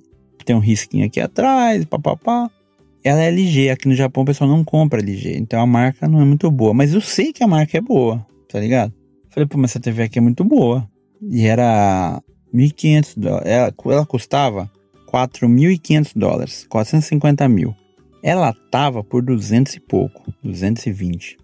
O cara falou: se você comprar ela, eu consigo abaixar pra 150, 180 mil. Falei: caralho, 200, né? Porque tem que pagar o imposto. Aí sua mãe falou: mano, 2 mil dólares é 200 é dinheiro pra caralho. Essa é a TV que você quer. Eu falei: mano, essa TV é maravilhosa. É 60 polegadas, uma TV pica pra caralho. É uma OLED, tá ligado? Uma, uma, é uma geração nova, muito foda. Só mãe, tenta comprar. Eu falei, ah, mano, mano, não sei, no cartão não vai passar. Aí porque o limite é muito grande. Aí o cara foi lá, pegou o cartão, mas vou tentar de novo. Eu nem vi o aplicativo, não vi nada. Falei, mano, não vamos ligar pra nada. Se der, deu. O cara falou, ó, vou tentar. O cara passou o cartão, a gente foi lá passear. Quando a gente voltou, o cara falou, ah, deu certo. Pode comprar a TV se você quiser. Você tem limite. Puta que pariu. Aí eu comprei a TV, mano. A TV tá bom, ela é usada, porque ela ficava ligada lá um bom tempo. Eu espero que ela não queime, tá ligado? Porque a minha dívida com ela é de 3 anos. Eu espero que ela não queime nesse intervalo. Mas é linda a TV, mano. É linda. E quando você viu, sua mãe falou assim, mano, o Rio, quando viu, ele ficou maluco. Ele falou, olha o preto da TV, olha como é diferente de jogar. Mano, assim, a TV é linda, linda, linda, linda, linda. Essa parada de OLED, de ela ficar escura dela, mano, é um bagulho surreal. É uma TV de Playboy, tá ligado? Que eu nunca teria. Em lugar nenhum, tá ligado? E por sorte, por trabalho, por tudo, conseguimos. Então, na quarta tentativa, e eu vinha de televisões muito ruim, mano. Se eu tivesse comprado aquela primeira lá no mercado americano, eu tinha me arrependido, que era uma TV mega velha, essa LCD velhona grossona. E olha a TV que eu tenho hoje, mano. O bagulho. A gente tem uma TV assim que é um dedo de, de tela, tá ligado? É muito fina. É muito foda, mano. Então não sei, acho que às vezes Deus escreve certo por linha torta, mano. Porque foi melhor não ter dado certo, entende? Mas foi doído. Eu sofri pra caralho. Não chorei, quase chorei. Passei vergonha na frente do Moreira, passei vergonha na sua frente, passei vergonha na frente da sua mãe, passei vergonha para mim mesmo, que trabalha 24 horas e não tinha nome para comprar uma TV. E consegui, mano. Consegui uma TV pica que não. Eu falei pra, pra você, eu falei, mano, essa TV aqui não é pra gente. Ela é pra um, um tipo, um nível de vida muito maior. A gente deu a sorte de estar na metade do preço, de ser a última, do cara ter todos os descontos que ele podia dar e deu pra gente. É um risco? É. Mas a gente tem uma parada surreal. Eu, apaixonado. Isso, e você assiste o desenho lá, a gente se desenha assim, velho. É outra coisa, mano. É outra realidade, tá ligado? Puta, que coisa alegre que aconteceu, mano. Esse bagulho da TV foi foda. O carro e a TV foi um combo ímpar, mano. Mas, como na sua vida também não foi tudo perfeito, a minha também não foi. A minha foi o seguinte: aconteceu o que, filho? Que essa porra do corona piorou. Muito, muito. Lá na Ásia, ali, a gente tá na Ásia, mas a Filipinas, lugares assim que fazem peça pro carro, não estão conseguindo fazer um microchip, tá ligado? No começo do corona eu falava para você que o problema é que as pessoas não compravam porque não tinham dinheiro. Hoje, algumas pessoas têm grana, mas não conseguem comprar porque não tem um produto. Você vê que o PlayStation 5, eu sempre falo desse videogame, não tem, o Xbox não tem. E para fazer carro agora, usa a porra de, um, de um, uns componentes eletrônicos que não tem, porque as empresas que fazem essas coisas teve problema de corona. A Toyota, onde eu trabalho, eu trabalho para a Toyota, não na Toyota, mas faço peça para o carro da Toyota. A Toyota, ela terceiriza toda a parte do carro.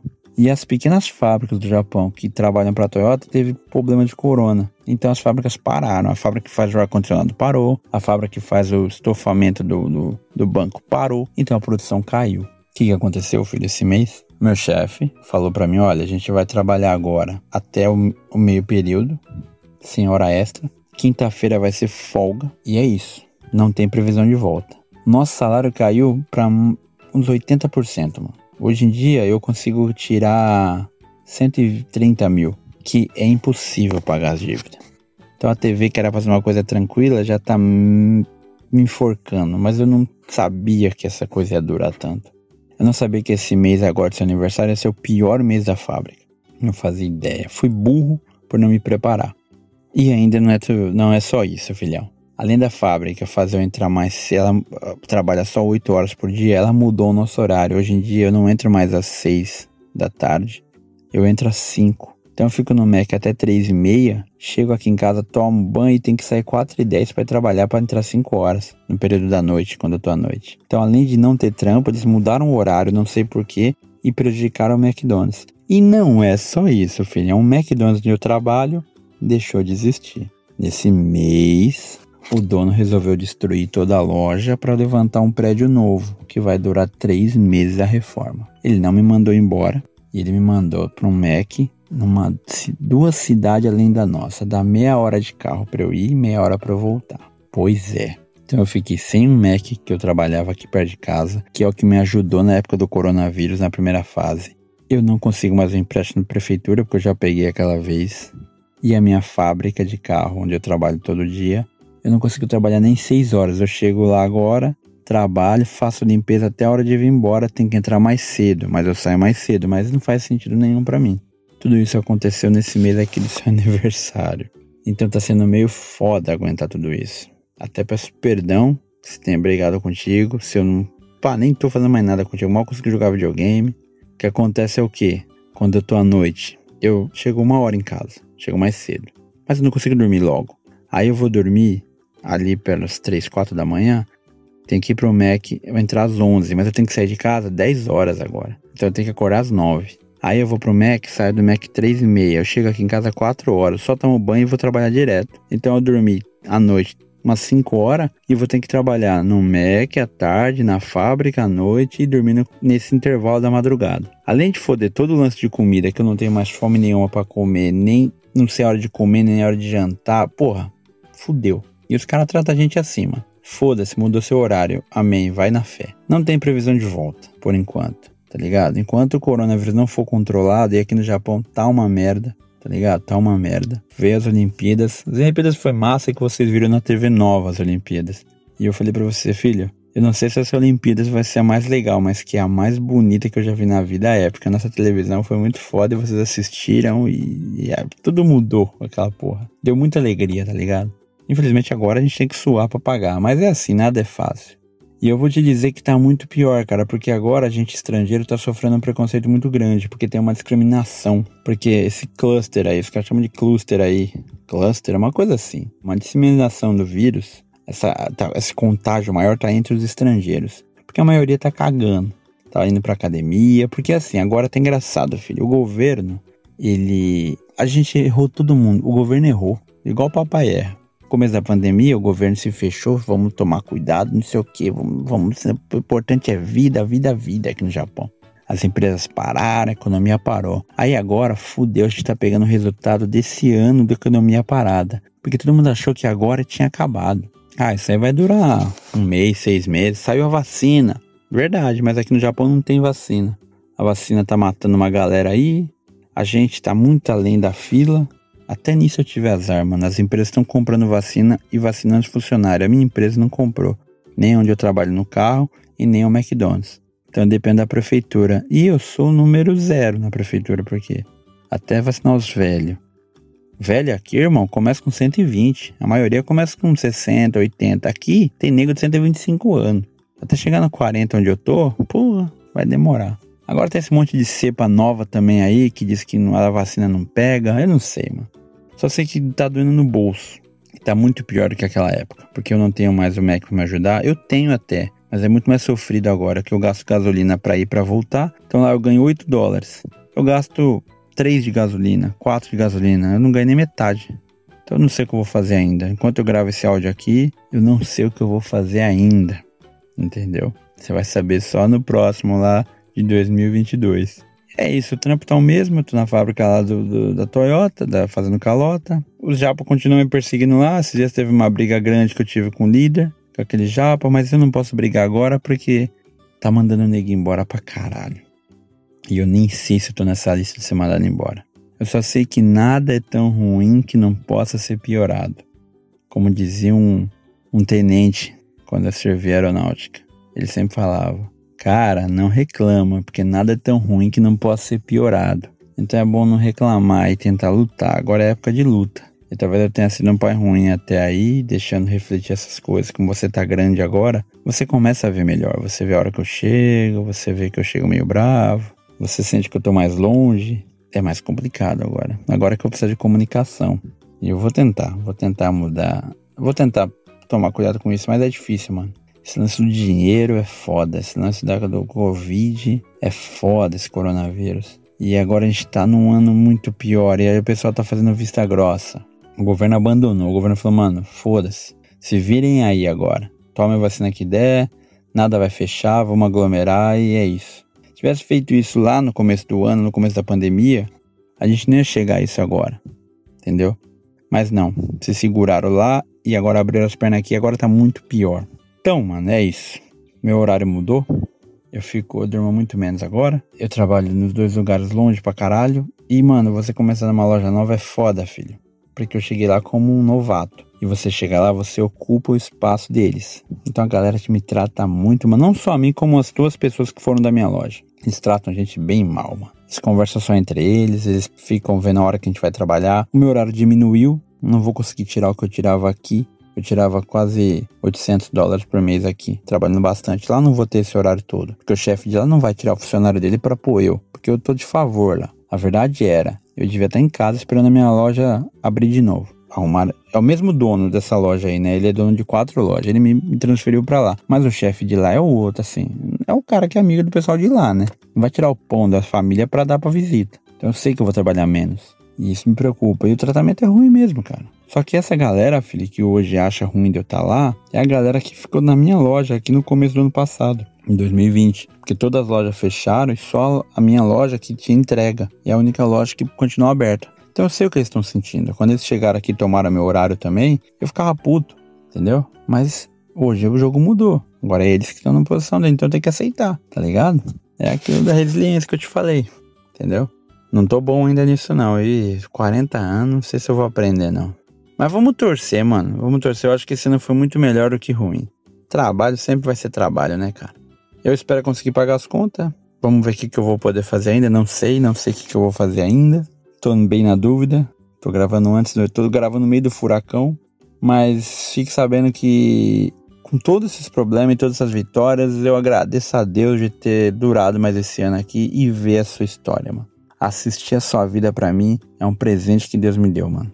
Eu que pensei muitas vezes em besteira, em me matar, nunca valorizei a vida. Você foi uma parada que foi, olha só, cara, olha o que você ia perder, mano. Porque olha o que é ter um filho, mano. É a parada melhor do mundo, cara. Não tem experiência melhor, mano. Eu não sei como é ser rico. Eu não sei como é ter iate. Eu não sei como é. Não sei, cara. Esse mundo do milionário. Mas o que eu tenho quando eu chego em casa, vejo você sorrindo, vejo você evoluindo, vejo você se tornando uma pessoa boa, isso é uma parada que aqui dentro eu sei que é um tesouro muito grande. Muito grande. Foda.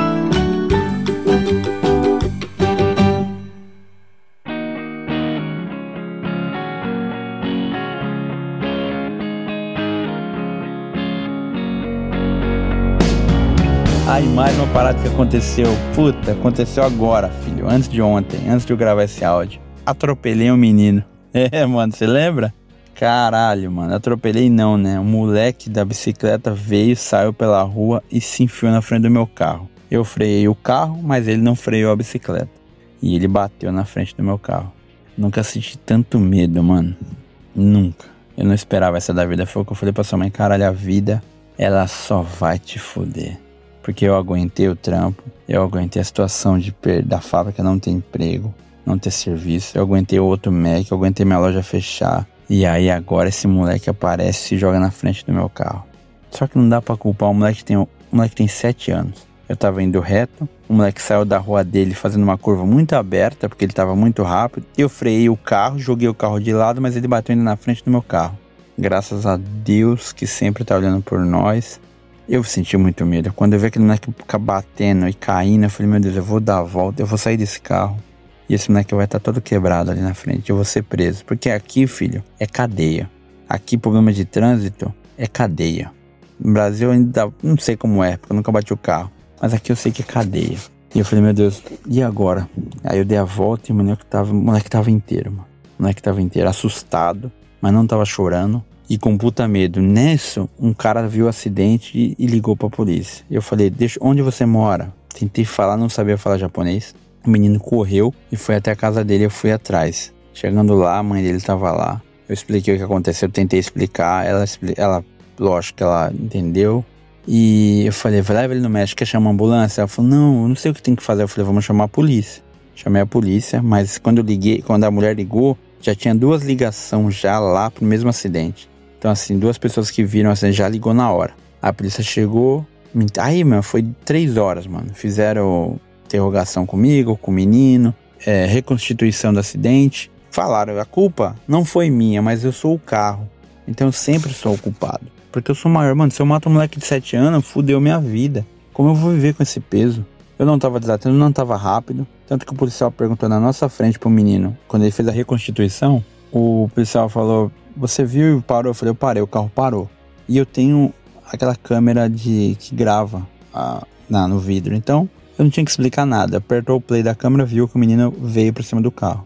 E a polícia perguntou menino: Por quê? E você? Você viu o carro que hora? Ele mostrou: Eu vi o carro aqui. Aí tinha um espaço de uns 2 metros, 3 metros pra onde bateu o carro. Ele falou: Por que você não apertou o freio? Aí ele falou: Não, e você não freou quando viu? A menina falou: Não, não freiei. Ele falou que assustou e não freou a bicicleta. Por isso que ele bateu em mim. Só que graças a Deus que eu não tava rápido, porque se eu tivesse a 30 por hora, que era o via, era permitido 30 por hora, e ele com a velocidade dele, ele tinha morrido, tá ligado? Porque um carro a 30 é uma pancada gigantesca. Eu parei o carro por completo, eu tive certeza, porque ele só foi a pancada dele mesmo, que ele bateu no meu carro. Porque eu parei e ele não parou e bateu. Tanto que ele bateu, caiu. Ele não chorou, não se ensanguentou, só ralou o joelho. E aí o policial falou pra mulher: Você quer dar parte? Pelo que eu entendi, eu não entendi nada também. Mas eu tenho uma carteira ouro, que é uma carteira que, que aqui no Japão é o seguinte: começa com a carteira verde, que é novato, azul, que é normal. E se você não tiver acidente nenhum em 8, 8 anos, 10 anos, você ganha ouro. Que é sem multa nenhuma, nenhum acidente, nenhuma infração, nada na carteira. E eu tenho essa carteira. E o cara falou: Não, eu sei que sua carteira é ouro, você nunca se acidentou, você confere as coisas, porque senão não tinha essa carteira. E aí pela câmera viu que foi um menino. E mas eu fiquei com muito medo. Fiquei com muito medo. Cheguei em casa, vocês estavam em casa, falei, mano, atropelei um moleque, sua mãe ficou desesperada. O que aconteceu, filho? Isso foi bom por quê? Porque eu te mostrei o vídeo. Quando eu vi aquele menino batendo no meu carro, eu imaginei você, mano. Porque aquele menino é você, cara. É quase a sua idade. É do jeito que você anda de bicicleta. Eu peguei aquele vídeo, pus na televisão, mostrei para você e pra sua irmã. Falei, olha o que acontece se você não tomar cuidado na rua. A culpa é do carro? Vocês, não, papai, não foi sua culpa. Eu falei, pois é, mas o menino bateu. E se ele morre? Quem que vai ser preso, eu ou o menino? Você, papai. Eu falei, então. Então quem tem que se cuidar é o carro ou é a bicicleta? Aí vocês falaram bicicleta. Eu falei, então, cuidado. Então acho que isso, pior das coisas que aconteceu, foi bom porque vocês viram que acidente acontece. Eu não sei se Deus está preparando isso para evitar uma coisa maior na nossa vida. Que vocês andam de bicicleta para cima e para baixo. Você, quando viu, você ficou muito assustado, você e sua irmã. Eu vi na reação do seu rosto que quando vocês viram o menino batendo na frente do carro, vocês se assustaram. Porque uma coisa é ver na televisão, outra coisa é ver aqui, ó, na sua frente, no seu carro. E acontece acidente. O resultado disso é o seguinte: eu não fui culpado em 100%, mas eu também não fui livre da culpa, porque eu era o carro. A verdade é, eu me pus como culpado, porque assim, quando teve acidente, eu quis chamar a polícia e tudo mais. No mesmo dia, a gente foi pedir desculpa para a família do menino. A gente comprou uma paçoquinha aqui e vocês quiseram ir comigo. Isso foi foda, filha. Muito obrigado. Muito obrigado a você, a sua irmã, a sua mãe. E a gente foi andando até a casa da pessoa que mora cinco quadras da nossa casa. E para mim foi muito importante vocês terem ido comigo, porque eu tava muito fraco aquela hora. Eu não demonstrei, mas eu tava com. Porque eu falei, mano, mais isso na minha vida agora. Eu não tenho nem dinheiro. Como eu vou pagar as contas esse mês? Eu ganhei 130 mil. Onde eu vou pagar? E essa mulher levou o menino no hospital. Esse menino quebrou a bicicleta dele. Aí a gente foi até a casa do cara, fomos andando conversando aquela noite, dando risada, e chegamos na porta do cara. E a casa do cara era uma mansão linda. Dois carros, um Lexus e um outro carro gigante, mega caro, uma família rica. O cara tava lá, o pai do menino, que na hora do acidente não tava, só tava a mãe. Aí o menino saiu, eu falei, olha, a gente vai pedir desculpa. Falei, não, não precisava, muito obrigado. A sua irmã fez um desenho, entregou pro menino. E a mulher agradeceu e falou que o menino tirou a radiografia, não quebrou osso nenhum. Não se machucou nada, só tá tomando remédio da dor mesmo, porque bateu o músculo, né? Foi mais o susto. Não quebrou nada, só ralou o joelho. E o pai, eu pedi desculpa para os dois, pro pai, pra mãe e pro menino. O menino, tudo bem, não sei o que. Mostrei o vídeo na hora para eles. Falei, olha pai, aqui tá o vídeo o pai viu o vídeo e falou: Ah, desculpa, e bateu na cabeça do filho, assumindo o erro do filho na nossa frente. Porque é visível pelo vídeo. Aí o pai, ah, também desculpa. Ele, ah, ele falou pra mim, por que você não parou? Não, não pode entrar assim na rua. É visível ali. Eu falei, não, tudo bem, importante é que ele tá bem, não sei o que, se agradecer e fui embora. Pois bem, dois dias depois, o cara da, da coisa me ligou, do seguro, porque eu pago o seguro do carro. Ele falou, você vai usar o seguro? Eu falei, não, eu não quero usar, eu vou ter que pagar. Ele falou, então, você vai ter que pagar a bicicleta e o moleque tava com o iPad no bolso, na bolsa dele quando ele caiu e quebrou o iPad. O iPad custou 80 mil e a bicicleta 20. Mas você não vai pagar tudo, você vai pagar 50%, vai dar uns 50 mil mais ou menos. Eu falei, não tenho esse dinheiro. Não tem. O cara falou, então usa o seguro. O seguro paga por você. Arruma seu carro e arruma do, e paga o menino. Eu fiquei, puto, filho, por que eu que tenho que pagar tudo? Porque, na minha visão, no Brasil, se isso acontece, o pai do menino tem que se preocupar, mano, fudi seu carro a frente do carro riscou toda, é muito mais caro que a bicicleta. É lógico que eu me senti com medo e culpado porque eu tô dentro do carro, mas eu não fiz nada. O menino veio e bateu com a porra da bicicleta em mim, mas ficou a culpa por mim. Não sei porque me faltou japonês, ou porque eu fui um bundão, ou porque eu me pus na situação de assumir a culpa, talvez seja isso. E essa, mais essa, esse ano. Mas graças a Deus, como sua mãe falou, mano, só agradece a Deus pro menino tá bem. Se esse menino tivesse morrido, batido a cabeça de um jeito quando caiu e morresse. Porque assim, se isso tivesse acontecido com um adulto, filho, um velho tivesse batido daquele jeito, era caso de polícia, porque o velho se jogou na frente do carro. Mas como foi uma criança, a criança não tem essa maldade. Porque visivelmente pelo vídeo a culpa é 100% do menino, mas por algum motivo a culpa foi minha. Eu achei, falei para sua mãe que como eles são uma família rica e eles viram que a culpa é do menino, eles vão falar: "Não, cada um paga o seu" não aciona o seguro dele e a gente paga a nossa dívida. Não, eles foram cobrar até a bicicleta e cobraram o iPad. Então eu achei uma sacanagem do, do, do Japa. Eu achei uma sacanagem. Faltou muito honestidade, porque mesmo os caras sendo ricos, os caras vi, mesmo que fosse pobre, eles viram que foi a culpa do moleque. Só de eu não pedir nada já tava bom. Mas não. Escolheram mandar eu pagar a porra do, do iPad que eu nem vi que o moleque tava no bolso, na bolsa dele, e a bicicleta e o hospital. Eu não vou pagar dinheiro na mão da mulher, porque eu não tenho e também não acho justo, mas meu seguro vai pagar. E o que, que vai acontecer?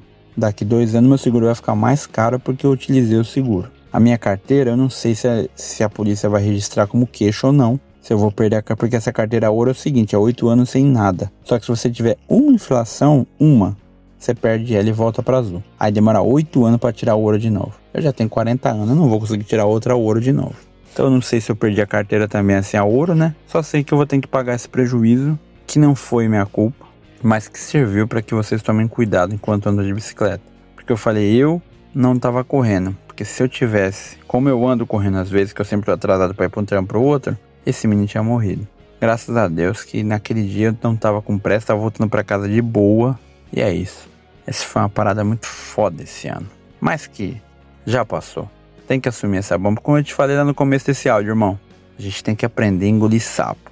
Porque é o que a gente vai fazer a vida inteira, mano. Mesmo com câmera, mesmo com tudo. Eu me senti culpado. Talvez esse tenha sido erro, mas graças a Deus o moleque tava vivo. Era um carro contra uma criança, né, mano? Talvez se fosse o contrário, filho japa, e um, e um Deus livre você, o cara ia falar, não, se vira, a culpa foi dele. Porque assim, o que a família fez ali para mim foi errado.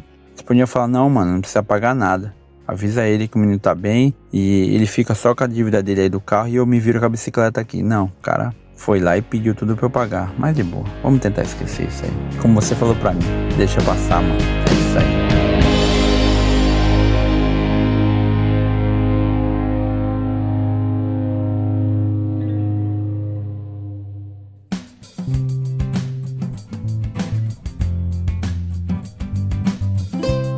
Mas é isso, filhão. Esse foi o meu ano, não foi tão bom quanto o seu. Aliás, foi sim, né, cara? Tive uma televisão muito foda, mais do que uma TV que eu nunca sonhei em ter, mano. Eu nunca teria, irmão. A gente tem. Conseguimos quitar o carro, que agora tá amassado na frente, riscado, mas beleza, vai arrumar depois. E é isso aí. A fábrica vai melhorar o trampo, eu tenho certeza que vai. Vamos, vamos torcer, vamos aguentar mais um pouquinho, que vai melhorar. A, a loja vai construir outra, daqui três meses, mês 12, ela vai estrear a nova loja, mês 12, dia 20. Vai começar o trabalho lá. Vai ser uma loja muito maior, vai ser a única loja aqui do nosso estado, que é o Mac Café, que eu nem sei como é que é, tipo um Starbucks, tá ligado? Vai ser um, um menu diferente. É a única loja do estado inteiro, da nossa, nem da nossa cidade, do nosso estado. E assim, com uma projeção de venda altíssima, vai ter um maquinário assim que, tipo assim, a gente vende lá em uma hora a gente vende mil dólares. Mil, o máximo que eu vendi lá foi mil e quinhentos dólares em uma hora. Agora, eu tava, o Cajapa falou que a projeção é vender 3 mil dólares a 4 mil por hora.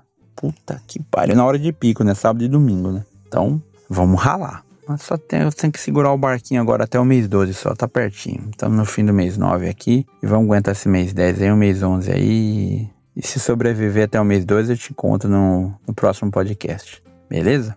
Última coisa, não sei se você ouviu o meu último episódio aí, de nome Eu. Se você viu inteiro, para quem ouviu, nossos ouvintes aqui, temos, a gente tem uns 50 downloads lá. Essas 50 pessoas, muito obrigado por ajudarem, por ouvirem. Eu queria comunicar com vocês, eu queria mensagem de vocês para saber o feedback, mas quem quiser me ajudar e dar um feedback, o e-mail é projetotuneldotempo@gmail.com. Quem quiser mandar um recado lá, conversar, vai ser um privilégio aí. Me desculpem pelo projeto eu, Eu sei que foi uma parada muito cansativa, talvez, chata, sem graça. Mas é que, como eu falei até pra você, filho, não sei se você viu inteiro. Talvez tenha ouvido, com certeza ouviu. Não sei, não sei. Se ouviu, ótimo. Eu sei que foi cansativo, filho, aquela parte do meio ali, do seu geral, tudo. Foi só uma fase da minha vida que não tem mais, tá ligado? Eu sabia que ia acabar. E eu queria deixar registrado ali que eu já fui daquele jeito ali. Não sei, às vezes tô sentindo que meio que tá morrendo ali as paradas. E até entrando nesse ponto aqui, esse ano acho que o Pipoca morreu. O nosso palhaço, meu palhaço, que eu conheci lá com 13 anos de idade fazendo um trampo de 20 reais lá. Eu acho que nesse ano aqui, acho que o Covid levou ele, porque faz dois anos que eu não ponho a roupa, faz dois anos que eu não tenho acesso nenhum, até porque o Covid não deixou. Mas foi a primeira vez que me peguei pensando assim, cara, quando voltar o pipoca, como é que faz? Como que as mágicas? O que eu vou fazer? Eu nunca senti esse medo de como fazer o palhaço. Eu sempre sei como é. Quando eu fiquei cinco anos no Brasil, é, no Brasil, quando eu vim para cá pro Japão, fiquei cinco anos sem fazer. Quando eu pus a roupa e fiz a sua primeira festa, que foi onde nasceu Pipoca de novo, no seu aniversário de um ano, eu sabia o que fazer. Quando eu vendi pra primeira cliente, que foi uma peruana, peruana, hein? Eu sabia o que fazer. Foi a primeira vez que eu fiquei com medo. Eu falei, mano, se Deus eu livre o Pipoca vender agora, onde tá as coisas? Como é que faz as mágicas? O que eu vou falar com as crianças? Eu acho que eu envelheci, mano. Ou eu amargurei, fiquei amargo. Até isso, o projeto Eu foi esse pensamento, porque eu não vou imitar mais o Sr. Geraldo. Eu já não tenho mais aquele, aquela galera toda lá. Acho que aquilo vai morrendo em mim, tá ligado? E o Pipoca, eu acho que esse ano acabou, mano. Eu acho que eu vou apagar a página lá do Facebook e vou encerrar esse ciclo na minha vida aí. 41 já tá bom, né, mano? Tá bom. E é que uma parada que eu achava boa de fazer, que eu me sentia bem. E hoje eu tô com medo de fazer. Nem tenho festa, tá ligado? Mas eu agora tenho umas curtidas novas, as pessoas sempre adicionam palhaço para depois entrar em contato. Mas eu me peguei pensando e fiquei com medo de fazer o palhaço. Então, talvez, infelizmente, eu acho que chegou o fim, né, mano? Eu acho que, graças a Deus, foi só isso que o Covid levou da gente. Foi só o pipoca. Mas que ele vai em paz ali. E valeu a história dele, né, mano? Foi boa. Foi boa a história dele. E a última coisa, talvez uma das grandes coisas que aconteceu na minha vida, irmão. Puta, tá, ficou grande essa minha parte, né? Desculpa, mano. Se liga, filhão. Esse ano eu realizei um sonho. É assim inacreditável, irmão. Inacreditável. Esse ano, no dia 31 de janeiro, lá no comecinho do ano de 2021, eu participei do podcast que eu amo, podcast que me faz rir, o podcast que eu já falei para você dos caras, o Chorume. Pois é, mano. Eu não só participei, como eu fui entrevistado pelo Douglas, mano. Douglas Domiciano Ganso. Você já ouviu em outro podcast, eu já falei dele aí. Do Wesley, do Negão, do Asbar. E, cara, o chorume pra mim é os amigos que eu não tenho, tá ligado? É a hora que eu tô trampando ali com o fone escondido, é ouvindo o que eles estão falando. E o Douglas me chamou para fazer um Na Lata, que é uma entrevista, tá ligado? É uma entrevista. E eu pensei, mano, eu vou falar o quê?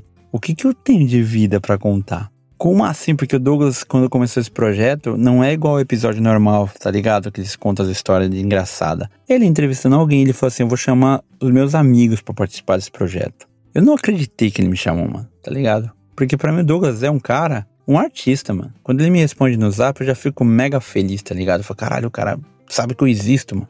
Tá ligado? Eu sei que ele é um cara comum, como ele fala, mano. Se eu sou um professor aqui, o chorume é igual o pipoca é pra você, tá ligado? Embora, lógico, o Pipoca não faz nem assim. O Chorume é gigante, tá ligado? Tem 100 mil downloads aí, os caras são gigantes na, na podosfera. Não é uma comparação de, de valores, mas é a comparação assim, é uma segunda coisa que ele faz por dia. Entende? Embora ele é gigante para 100 mil pessoas que ouvem esse Douglas, para mim, cara, é um cara que eu quero muito dar um abraço. Muitas vezes eu pensei em voltar pro Brasil, coisa que eu nunca pensei pela minha família, em ir lá em Americana e tomar um café com os caras, mano. Conhecer o Zop, conhecer o Douglas, é um negão. E, porra, o Asbar e os caras, sabe? Porra, e aí o cara me chamou, filhão, me chamou, Rio, pra participar, mano. E aí, dia 31 de janeiro foi o dia que eu saí do Mac. Sentei lá, liguei um online, vocês foram dormir. E aí nossa entrevista começou. Cara, a gente ficou quatro horas conversando. Você acredita, irmão? Quatro horas. Começamos às 10 da noite lá pras três e pouco da manhã acabou, mano. Fazia tempo, mano, que eu não conversava com alguém. E eu nunca ouvi alguém falar para mim, e aí, me conta essa história aí. Porque eu sempre fui o bobo da corte. Eu sempre fui o cara que puxava a conversa, eu sempre sou o cara que puxa a conversa, que atrai, que me interessa. Eu nunca fui o objeto da, da interação. Eu que fazia a interação. Você entende? É meio confuso o que eu falei, mas Foi a primeira vez que alguém perguntou pra mim, mano, como que você chegou aí, velho? Pergunta pra minha mãe se ela sabe minha história. Ela não sabe. Pergunta pra, não sei, mano, pra qualquer pessoa aí do meu. A sua mãe mesmo, pergunta pra sua mãe. Se ela já parou pra mim perguntou, meu, o que, que você fazia? Nunca ninguém, mano. E o Douglas ali online foi lá e, caralho, me senti muito humano. Assim, cara, não sei, mano, um valor assim, foda, mano. Um valor assim que eu nunca senti. Talvez por não ter um pai, tá ligado? Pro meu pai nunca falou, e aí, o que, que você gosta? Que que você, qual que você. É como. Não sei, mano. Não sei te explicar. Me falta a palavra. Foi uma parada para mim, mais que importante, mano. Foi uma parada para mim que foi assim, caralho, eu participei do podcast que eu mais gosto, mano. Tá bom que foi pelo YouTube lá, tudo. Ainda não tem episódio no, no feed, mas é porque acho que eu falei muita merda lá que pode dar. Que pode dar cancelamento. Hoje em dia o mundo é totalmente cancelável. Embora não vou ser cancelado, porque quem não é nada não tem como ser cancelado. Eu nem sou nada, não dá para cancelar o nada. Mas foi um papo da hora, filho. Foi com, eu contei várias histórias, ele contou, a gente riu pra caralho, mano. Fazia tempo que eu não ria tanto. Assim, não me sentia bem, sabe? Aqueles quatro horas, mano, eu esqueci de tudo. Esqueci da, que eu era pai, esqueci que eu tinha esposa, esqueci que eu tava em outro país, Esqueci que eu tinha que pagar, que eu tinha que ir pra uma fábrica de fazer calota, esqueci que eu tinha Mac. Mano, eu esqueci tudo. Era a única hora que eu estava aonde eu estava. Era a única hora que meu, minha mente estava junto com o meu corpo ali, fazendo só aquilo. Não tinha telefone, não tinha videogame, não tinha pensamento, eu vou fazer o que depois. Era o prazer, tá ligado? Era viver o momento, o que é muito difícil hoje em dia, mano. É raro a hora que eu tô comigo mesmo. Ou que o meu cérebro tá fazendo o que eu tô fazendo. Tô trabalhando, tô ouvindo podcast. Eu tô no Mac, eu tô pensando, vou sair, vou fazer alguma coisa, vou jogar. Eu tô trabalhando, tô pensando nas contas, tô com vocês, eu tô pensando, porra, o que, que eu vou fazer para pagar essa conta? E aquela hora, não. Aquela hora parece que o mundo voltou e eu voltei a ter 15 anos, tá ligado? E tá com meus amigos. Eu voltei a ser aquele cara engraçado da sala. Eu vou ter a ser o Cezão mesmo, tá ligado? O cara que, porra, esse maluco é engraçado. E aí eu vi os comentários no YouTube, mano, os caras, porra, que da hora, que maluco engraçado. Os comentários do YouTube, filho, virou para mim uma carga de energia. Eu deixei salvo no meu telefone. Tem uns 20 comentários lá, 10 comentários. Eu que flodei um monte lá, respondi os caras. Mas vamos botar os 20 comentários e eu vou lá ler, tá ligado? Eu vou lá ler porque me faz um bem, mano, tá ligado? Me faz um bem do caralho, mano. Esse ano agora, esse ano agora. Esse momento agora, em 2021, mês 9, onde tudo fudeu. Eu vou lá, eu boto o vídeo de novo, e aperto comentários ao vivo que a galera que assistiu, 80 pessoas assistiu até o final, cara, 80 pessoas. Quem dera se eu tivesse 80 amigos, mano. Eu tenho 41 anos e não tenho nem perto disso. E 80 eles ficavam vindo e comentando na hora, e a galera dando risada e comentando em cima. Eu contei um monte de coisas na nossa vida, de uma forma bem engraçada, talvez, eu não sei. É, isso foi inacreditável, filho. Isso, assim, para mim foi foda. para mim foi foda. para mim, eu boto à frente de tudo. Era o começo do ano. E a gente começou o ano. Não, não é à toa que o ano foi bom. Agora o finzinho tá cagado, mas não, nada vai apagar o que foi o começo do ano. A TV, o fim do carro, a entrevista no chorume, mano. Tá ligado? Porque sempre que falavam comigo, falavam do pipoca. Você é um bom palhaço, como é o palhaço? E o Douglas falou, mano, você, César, e aí? Me conta aí, quem é você? Me deu um espaço incrível de um cara que ninguém me conhece, filho. Ele me, me pôs lá, tá ligado? Toma no programa dele. E foi foda, mano. Esse bagulho é foda. Douglinhas, não sei se você vai ouvir esse projeto aqui, mas muito obrigado, irmão. Muito obrigado mesmo. Você me deu uma felicidade que ninguém da minha família nunca me deu, tá ligado? Assim, meu pai, minha mãe, meus irmãos, tá ligado? O que você fez pra mim eu nunca vou esquecer, mano. Nunca vou esquecer. Obrigado por todos os episódios que você faz, que você grava, que você mantém o Chorume aí firme e forte, tá ligado? Pena que não te dá o resultado que você mereça, tá ligado? Você merecia muito viver disso, tá ligado? Ganhar pra caralho pelo que você faz. E obrigado por abrir um espaço aí, mano. De um cara que ninguém conhece, um César Teruia, que ninguém sabe quem é, e você ficou quatro horas da sua vida me entrevistando aí. Eu tendo dois filhos para cuidar, com a esposa. Eu falando um monte de merda aí no seu espaço, tá ligado? Você me dando essa audiência pra caralho. Muito obrigado, mano. Quem quiser ver, vai lá, mano. Na lata César Teroia, o podcast Chorume. Tem lá no YouTube. Vai no canal do Chorume, com X. E o Na Lata. Muito foda. Tem vários lá do Negão, do Zop, do Asbar, do irmão do, do Ganso, tá ligado? Tem uma tem da esposa do Ganso, tem a galera que segue a vida dele e ele me deu esse cantinho aí. Eu nem sei por que ele fez essa maluquice, mas me marcou pra caralho. E agora é o que me mantém muito feliz, mano. Eu vou lá no YouTube lá, Sei que não teve muito view no final, teve umas duas mil views lá, é o mais fraco de todos que foram. Mas pra mim, ver os comentários, ver a galera dando risada, me faz um bem pra caralho. Gosto desse tal do sorriso, mano. E quando eu, eu consigo fazer ele, é bom. É por isso que aquela cena de eu chegar e você tá sorrindo, é bom pra caralho, mano. Teu sorriso é minha energia, irmão. Beleza?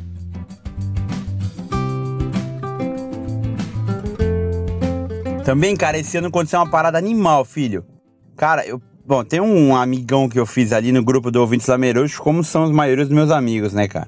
A minha família eu tirei daquele grupo de lá. E tem um cara de lá que é escritor, mano. O moleque é. é mano, moleque, filho, ele é, ele é o que o papai não conseguiu ser. O que eu queria ser na vida é o Thiago Moretti. O maluco é foda, mano. O moleque é mestre de luta de artes marciais, tá ligado? Muay Thai, regaça. Ele é escritor, mano. E é um puta moleque crânio, trabalha com banco, com bagulho de número. Moleque, mano, tipo assim, muito bem sucedido em tudo, tá ligado? Só é careca, mas isso aí eu consegui ser também, né? Então eu só, eu só acompanhei ele do lado mais simples, que foi a careca, tá ligado? Mas sério, moleque é foda, mano. Moleque é gente boa, mano. A gente sempre conversa, troca ideia. E eu falei que eu queria voltar a atuar, né? Comentei com ele. Eu gosto de fazer essas paradas de vozes aí, fazer imitação. Agora eu não faço mais, né? Quando eu gravei o seu Geraldo, não sei se você ouviu o episódio eu inteiro. Se você ouviu, aquilo que eu fiz lá não faço mais. Eu já deixei gravado lá justamente pra. Porque ia passar, tá ligado? Ia passar. E aos poucos vai passando mesmo. Tanta alegria quanto é o ânimo, assim, né? Já é coisa que eu não faria mais. Mas eu queria atuar de alguma forma, tá ligado? Mas agora que o Pipoca tá morrendo aí, tá nas últimas, eu queria muito atuar. Achei que ia rolar legal, assim, uma atuação com dublagem. Ou no audiobook, eu que ouço bastante audiobook agora, um trampo escondido ali, trabalho ouvindo o podcast audiobook. Eu queria muito participar. E o Thiago Moraes escreveu um livro esse ano aí que chama 2102, A Fala de Turning. Que é a história, tipo uma ficção científica, tá ligado? Futurista, assim, do universo meio cyberpunk. Mano, muito louco mesmo. E ele falou que ia virar audiobook, mano, que é uma narração do Eduardo Carlos Valente. O cara é foda esse narrador, mano. É um tiozão que narra vários livros na internet. No YouTube tem um monte de livro dele assim. E é muito massa as histórias. Ele faz conto também. O cara tem uma página. Mano, o cara é top, mano. Top. Faz trampo top mesmo. A história do cara assim, mano, é como se você estivesse vendo um filme, tá ligado? E ele que narra os livros do, do Thiago Moretti. E eu falei, caralho, mano, uma honra participar de uma gravação com esse cara, mano. Daí o Thiago, eu acho que foi pela amizade, tá ligado? Na moral, eu acho que foi pela amizade, pelo carinho que ele tem comigo.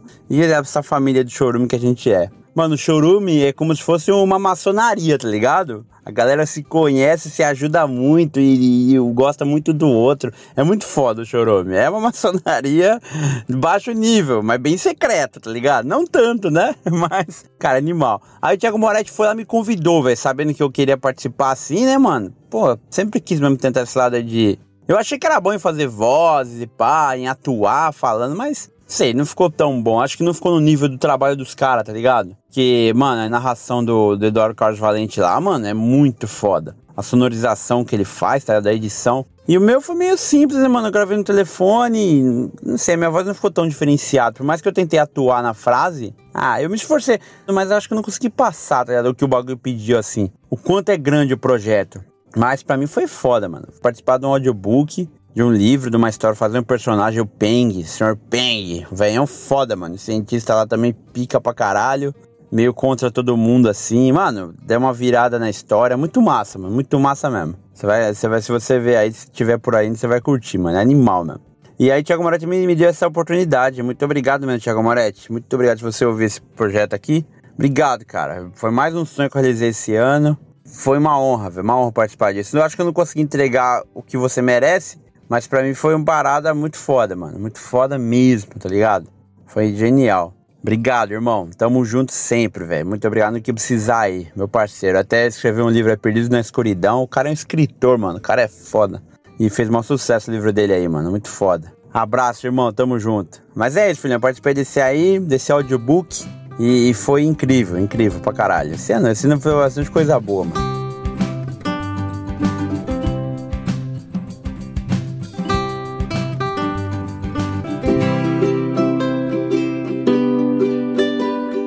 E, e, até queria avisar assim, mano, quem puder aí, a gente tem aí um 50 player aí por episódio, bastante gente ouviu aquele episódio eu, que é um episódio longo. Muito obrigado para todo mundo que ouviu, que deu play, que ficou 3 horas ouvindo. Eu sei que foi um episódio, ah, meio inocência, tá ligado? Não é engraçado, né? Mas era uma fase que eu tava vivendo, que ficou registrado como toda a minha vida tá sendo registrada aqui, nesse projeto, que um dia vai ser entregue pro Riozinho. Muito obrigado pra vocês que ouviram. Dá muito ânimo, tá ligado? Ver ali o player, ver que alguém tá vendo, tá ligado? Que eu não tô sozinho nesse barco. E me incentiva muito a fazer, porque o ano vai passando, vai ficando corrido, e esse fim de ano sempre acontece um milhão de coisa. E acaba que que a gente fica meio, vamos fazer ou não vamos? E quando eu vejo lá que tem uma galera, eu fico muito feliz, tá ligado? E eu queria até perguntar, pedir para quem puder mandar um e-mail para dar um feedback, para conversar, para reclamar, para fazer uma amizade mesmo. O e-mail é projeto túnel do tempo gmail.com. Projeto túnel do tempo, tudo junto, arroba gmail.com. Quem quiser conversar lá, trocar uma ideia, adicionar no zap lá, a gente vai fazer uma amizade aí, ouvir uns toques, ver que eu posso melhorar no final quero que o meu ouvinte, o meu alvo ouça, né? Porque se ele não gostar do primeiro, ele não ouve mais nenhum. Então, um abraço para todo mundo. E você, filhão, para finalizar aqui, eu a gente acabou de passar aqui seu aniversário.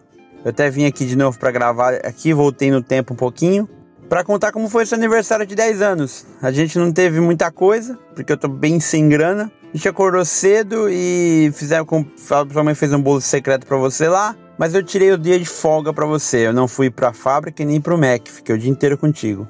E por incrível que pareça, irmão, não sei como é a nossa relação hoje, não sei como que a gente tá agora, se a gente é amigo, se eu tô vivo ainda, se você sente saudade de mim, se a gente ainda continua esse laço que é hoje, se quando eu chego você ainda sorri. Hoje foi um dia muito especial, mano, porque eu vi o quanto você é um menino bom, tá ligado? E até quanto você tá carente mesmo por mim, porque o, meu, o presente foi eu estar tá contigo. Eu que me sinto um merda muitas vezes durante o ano. Eu que me sinto muito pequeno e o mundo fica gigante muitas vezes, muitas vezes. Cara, foi foda, porque a gente acordou cedo eu fiz tudo o que você queria. Eu falei, mano, hoje o dia é seu. E você escolheu jogar Minecraft, uma, entrar no mundo seu lá, online lá, você e sua irmã me ensinaram do mundo, me ensinaram das coisas do Minecraft pediu para que a gente jogasse jogo em família, aqueles jogos assim no tabuleiro, jogamos cara a cara, jogamos um joguinho de espiar água no, no rosto, uma privadinha com água, você dá descarga, tem que girar e com o número de descarga dá uma espirrada. E foi muito engraçado que eles achou que tinha quebrado o aparelhinho, né? A privadinha, porque muita gente nunca usou. E a gente testou, testou e nada. Falou, vai, pode jogar. E você, ah, tá tudo bem então. Então se não vai voar muita água, eu vou apertar. Na hora que você apertou, voou mojatão na sua cara, mano. Todo mundo riu demais, inclusive você. Foi um bagulho memorável, mano. Foi muito engraçado. Eu espero que você lembre disso até hoje. Foi que você falou assim. Eu falei, mano, você ter medo, pode apertar a descarguinha, que é só um jatinho pequeno. E você, ah, então de boa. Rodou o papel higiênico lá que tem do lado, caiu o número um. Você,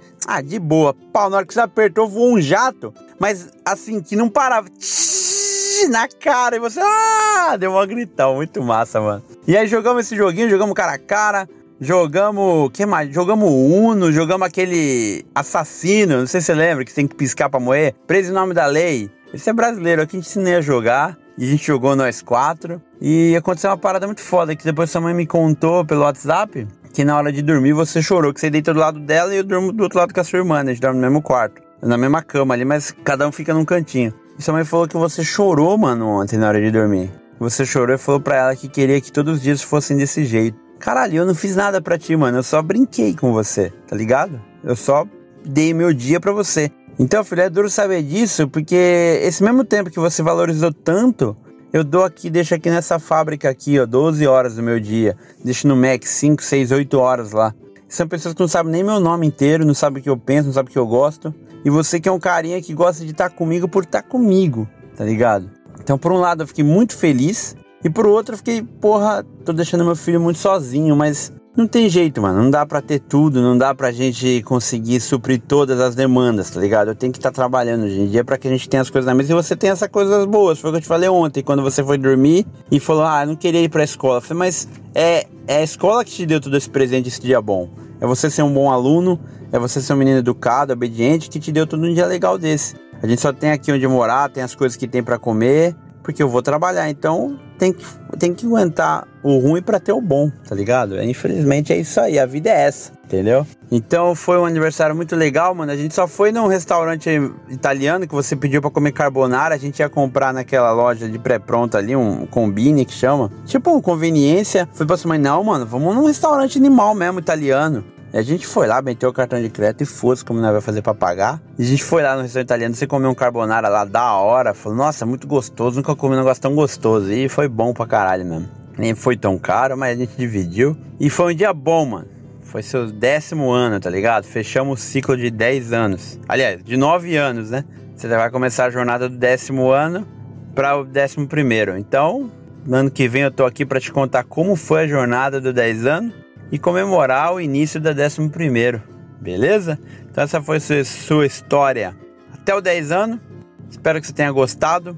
Muito obrigado por todo mundo que ouviu até agora. Muito obrigado ao senhor A que vem editando os podcasts agora, que assumiu a, barca ali naquele projeto Eu, que acabou dando inúmeros problemas, eu não consegui fazer, e era um projeto que estava guardado, que nem ia acontecer, e o senhor assumiu a bronca, fez uma parada genial, deixou um bagulho muito bom, entendeu?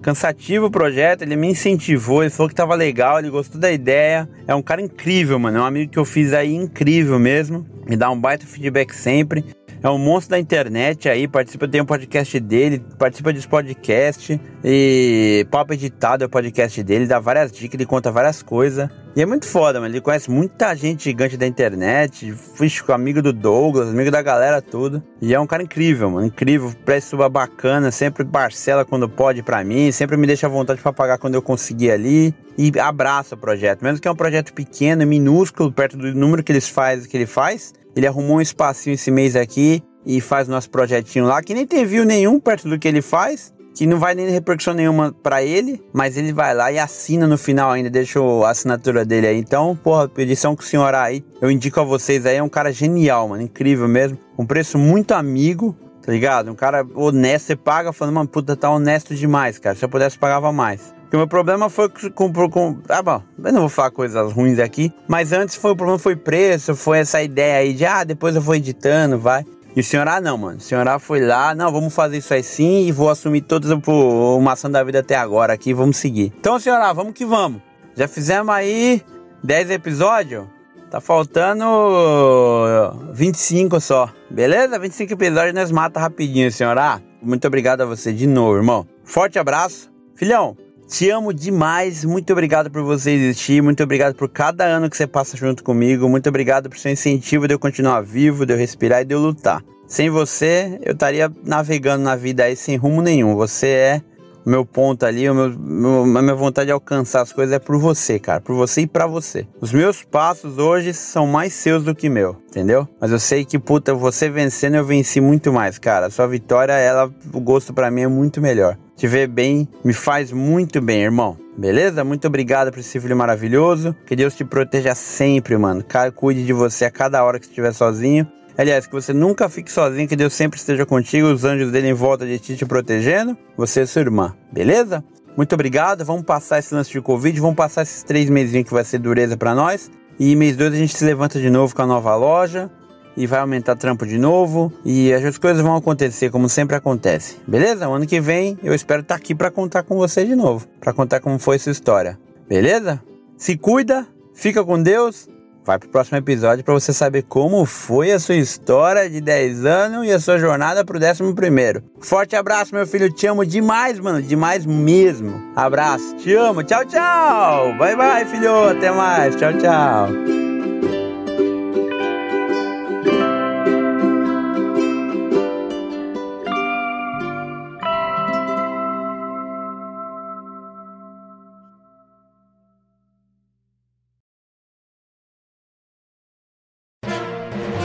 Mais um produto com a edição do Senhor A.